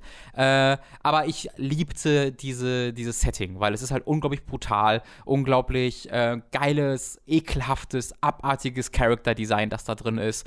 Es ist abgefahren, es erklärt sich halb ist groß übertrieben. Es erklärt sich größtenteils nicht und denkt sich, ja, hier, hier ist jetzt irgendwie, ne, wie gesagt, das Hygieneamt. Ja, überlegt dir selbst mal, wo die herkommen. Äh, und irgendwann erklärt sich so ein bisschen, aber auch nicht, nicht so ganz. Und dann hat es Zeitsprünge, die es aber nicht durch eine Einblendung deutlich macht, sondern du musst halt selbst auf die Idee kommen, dass es wahrscheinlich gerade ein Zeitsprung ist oder ein Traum oder eine Vision. Hm, man weiß es nicht genau. Ähm, und am Ende dieses Mangas ist das einfach ein komplett komplett 100% anderer Manga, als er am Anfang war. Mhm. Also er verändert sich äh, äh, wirklich komplett äh, und leider in eine Richtung, die mir nicht besonders gefallen hat. Äh, ich mag es halt total, wenn sich so ein, äh, wenn sich so ein Künstler traut, die Grundfesten seines Universums zu erschüttern und das einfach komplett alles über den Haufen zu werfen und Dinge zu tun damit. Das finde ich voll geil. Mein Pech war halt hier, dass es in eine Richtung geht, die mir deutlich, deutlich weniger gefallen hat ähm, als äh, der andere Part dieses, okay. dieses Mangas. Ähm, und er erzählerisch ist es halt, also es, ist, es, es tragt trug sich für mich komplett über das Worldbuilding und seine Character Designs, ja. aber nicht über den Plot oder die Charaktere selbst, weil es ist nicht besonders gut erzählt. Es erzählt sich halt kaum und wenn er sich erzählt, ja, ist das okay, würde ich mal sagen. Es ist ganz witzig, weil man viel davon kann ich einfach auf Blam übertragen. Ich glaube aber, dass dir dann das besser gefallen würde. Ich glaube auch. Weil da findet diese Veränderung nicht so statt. Mhm. Das erzählt sich ja auch sehr zurückhaltend und lässt sich dann auch raus mit so einem, oh, okay, mhm. I guess, jetzt ist es vorbei. Mhm. so. Es äh, wirkt halt so, als ob Blam ein bisschen mehr Ruhe hat. Es ist, ja, ja, ja. ja. Also ich würde das jetzt nicht als Action, also es hat schon viel Action, mhm. aber die ist dann meist sehr sehr pointiert ja, genau. und nicht so in die Länge gezogen. Zumindest habe ich so in Erinnerung. Ja. Und es hat sehr viel dieses, oh, guck mal, wie, wie absurd diese Welt gebaut ist, was für architektonische Unmöglichkeiten hier dargestellt werden. Ähm, und da ist es ja auch vor allem das Worldbuilding und die Atmosphäre, Mhm. die äh, das komplette Ding tragen. Ja. So, aber das sind halt, ich glaube, zehn Ausgaben gewesen, Mhm. die es ja jetzt in diesen Megabänden gibt, in fünf oder so. Hatten wir die? Ja, ich habe die erste davon, die wurde mir mal Okay, geschenkt. okay. Die kann ich dir gerne mal mitbringen. Ja, gerne. Äh, und den Rest müsste man sich dann mal so holen. Aber das ist auch sehr, also ich habe ja gelesen, habe ich ja die kleinen Ja. Manga. Ja. Ähm, und bei dem lohnt sich aber eigentlich auch, die großen Ausgaben zu sehen, Ja, weil ja. du dann halt schön groß siehst, was hier dargestellt wird. Äh, Also ich würde, ich, ich bin jetzt nicht unglaublich begeistert, angetan, aber ich bin voll froh, es gelesen zu haben. Mhm. Einfach weil das war was etwas, was ich so noch nie gesehen habe. Ähm, und ich würde es deswegen auch weiterempfehlen, es sich selbst anzugucken, weil ähm, das ist, ich habe noch nie sowas gesehen wie Bio, Biomega. Biomega ist auch der bessere Name. als- Biomega ist so ein guter als- Name. Holy shit. als Blam das geschrieben ist wie Blame, was aber einfach nur ein Fehler ist, weil es ja eher dieser, wobei da, da sind sich ja Leute immer noch unschlüssig. Es war ja mal so, dass ich habe mal gelesen, dass es dieser Comic-Ausruf sein soll, also eher so dieses Blam. Mhm. Aber im Japanischen sprechen sie es ja Bram aus. Mhm. Äh, und wenn wir das aussprechen, sagen wir ja Blam. Aber ja, Äh, aber ganz viele Leute sagen halt Blame, so wie ich auch in meinem Manga Awesome, Ja. obwohl ich da ja am Anfang sage, dass ich dann irgendwann gemerkt habe, dass es eigentlich falsch ausgesprochen ist. man muss ja sagen, Bram und Blam ist ja das gleiche im Japanischen. genau. Ja. Ja. Aber cool, dass du dich dann da mal rangesetzt hast. Äh, ja, das war cool. Ich äh, bin gerade tatsächlich gerade dabei, Blade of, Im Blade of the Immortal mehr, Oh. mehr näher anzugucken. Hm. Ja. Das steht auch noch Liste. Das Aber ich habe jetzt schon tatsächlich sehr lange nicht mehr Mangas äh, gelesen, äh, was ihr ja sicher gemerkt habt, dass Manga Awesome ein bisschen äh, auf dem Backburner Ja, also das war ein Hintergedanke zu Bio- Biomega Manga Awesome, so man kann ich auch sagen. Aber es war dann einfach, ich würde jetzt nicht da so viel Zeit mit verbringen wollen, wenn ich dann am Ende sage, ja. Ja, kann ich verstehen. Also ich, ich habe halt, ich möchte halt in irgendeiner Art und Weise was zu einer Diskussion beitragen, wenn ich das mache. Und ich habe das Gefühl, ich kann da nicht so viel beit- beitragen, weil ich Mhm. das Gefühl habe, ich habe viel nicht verstanden. Äh, ich mich, ich muss tatsächlich immer mal wieder, es gibt fast nichts zu Biomega Es ist unglaublich, wie wenig darüber Konversation es gibt, auch im Kontext davon, wie viel es über Blam gibt, ähm, aber fast nichts zu Biomega. Und ich habe dann mit irgendwelchen so, so einem Forum, wo es jeweils vier Beiträge dazu gab, aber einer von denen hat immer zusammengefasst, was passiert ist. Und ich musste dann immer mal wieder in dieses Forum rein und mir durchlesen, was er, ah, ah, okay, ja, ich, I guess, okay, ich glaube, ich verstehe es. Ähm, die, haben auch die haben auch alle, das muss ich noch kurz erwähnen, die haben alle die weirdesten Fantasy-Namen. Also viele haben einfach japanische Namen, äh, was nicht ultra einfach zu merken ist, aber es geht schon. Aber dann heißen auch, äh, Nat, äh, ist jetzt erfunden, Natinko und dann andere, der nächste heißt Nahei und dann gibt es noch jemanden, der heißt Nekendabao. Äh, und also die sowas, so ähnlich sind, oder die was? recht ähnlich sind immer wieder, aber auch keine, wo du dich nirgendwo dran festhalten kannst, weil es komplette Fantasy-Namen sind, die sich auch nicht immer am Japanischen orientieren. Ähm, das war sehr, es war unfassbar verwirrend. Ich muss noch den neuen Dragon Ball Manga lesen. Ja, ist jetzt Mann. wieder rausgekommen, weil jetzt ich bin ja endlich fertig mit äh, Samatsu und dann geht's da weiter. Ich weiß, das ist noch sehr in der Vergangenheit, aber geh ja langsam. der nächste endlich- Manga kommt im Oktober. Ich bin endlich fertig mit Savatsu, ey. Das ist lustig. Lach nicht über mich. Nein, ich lache. es tut mir leid. Unfassbar. Äh, es wird Zeit für Robins famoses Hey. Formel 1 Fest. Neo. Ich habe ja gehört, letzte Woche war irgendwie das Highlight. Das, das Rennen letzte Woche war so gut, Ja. dass ich mich diesen Samstag äh, mit Mats bei mir zu Hause getroffen habe, um ist- dieses Rennen nochmal zu gucken. Das ist sehr wholesome. Das war wieder erneut so. Wir, wir, Mats und ich wollen seit sechs Monaten einen Film gemeinsam gucken und immer wenn er bei mir ist, äh, Mandy. mhm, äh, machen wir was anderes. Äh, und wir hatten auch vor, Mandy zu gucken. Und dann meinte Mats, ja, aber da muss ich ja nach Hause. Wir können, wir können das Rennen ehrlich gucken. Ja, okay. Haben wir das Rennen gekommen, haben uns Pizza bestellt, äh, Bier mit Ge- Gebell gekauft und dann Formel 1 Rennen geguckt. Äh, und es war halt super geil. Also dieses Rennen war super geil. Da habe ich ja letzte Woche schon drüber ge- geredet. Ähm, und diese Woche war nochmal. Das war eine, eine Woche Pause, weil jetzt gibt es vier Wochen Pause. Jetzt ist Sommerpause. Oh, Ähm, also erstmal auch bei Formel 1 Fest kurze Pause. Äh, aber auch dieses Rennen war so wieder cool. Das war jetzt, wenn ich mich recht entsinne, das vierte wirklich spannende, tolle Rennen in Folge.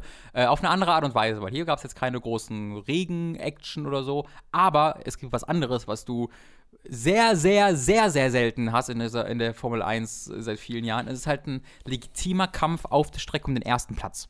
Weil was eigentlich immer ist, ist so, der erste Platz Mhm. fährt halt weg oder baut einen Unfall und verliert dadurch den ersten Platz. Aber so richtige Kämpfe auf der Strecke gibt es eigentlich nur noch sehr selten. Und hier hattest du was. Ähm, nämlich äh, Max Verstappen und Lewis Hamilton.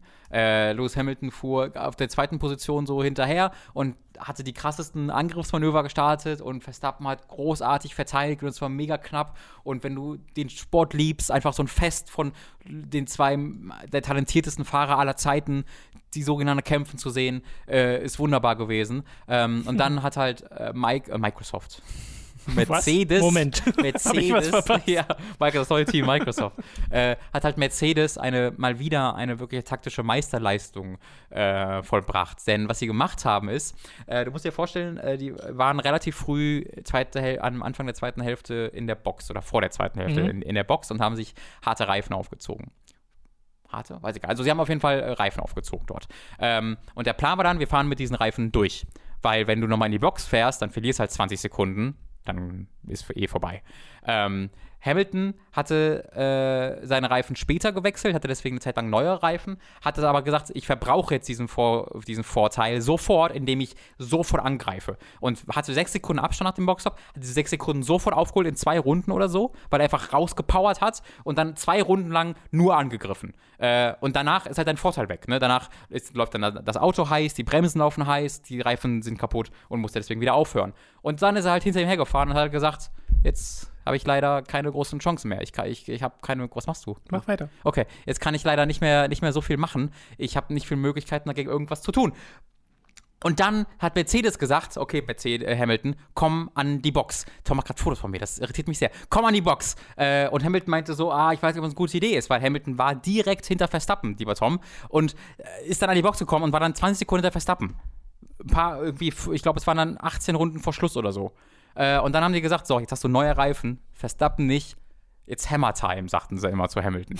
äh, und Hamilton hat dann versucht aufzuholen, äh, hat es nicht, nicht so richtig geschafft und meinte ja. so, ah, ich weiß nicht, ob das eine gute Idee ist. Und dann haben sich aber Verstappens Reifen immer weiter aufgelöst. Und Hamilton eine Sekunde pro Runde aufgeholt, zwei Sekunden oh. aufgeholt und tatsächlich in drei Runden vor Schluss eingeholt wow. und überholt. Und Verstappen hat dann tatsächlich gesagt, Leute, ich muss jetzt auch an die Box, ich, ja, ich ja. kann nicht zu Ende fahren mit diesen Reifen. Red Bull hat sich einfach verschätzt. Red Bull äh, hat gedacht, er kann mit diesen Reifen zu Ende fahren und das konnte er nicht. Und deswegen hat dann tatsächlich Hamilton mit 25 Sekunden Vorsprung oder so vor Verstappen gewonnen, weil Verstappen nochmal auch an die Box musste, einfach um zu Ende fahren zu können. Er wurde aber auch Zweiter, weil die Ferraris wurden überrundet oder fast überrundet, irgendwie eine Minute Abstand gehabt oder so, das war mega peinlich.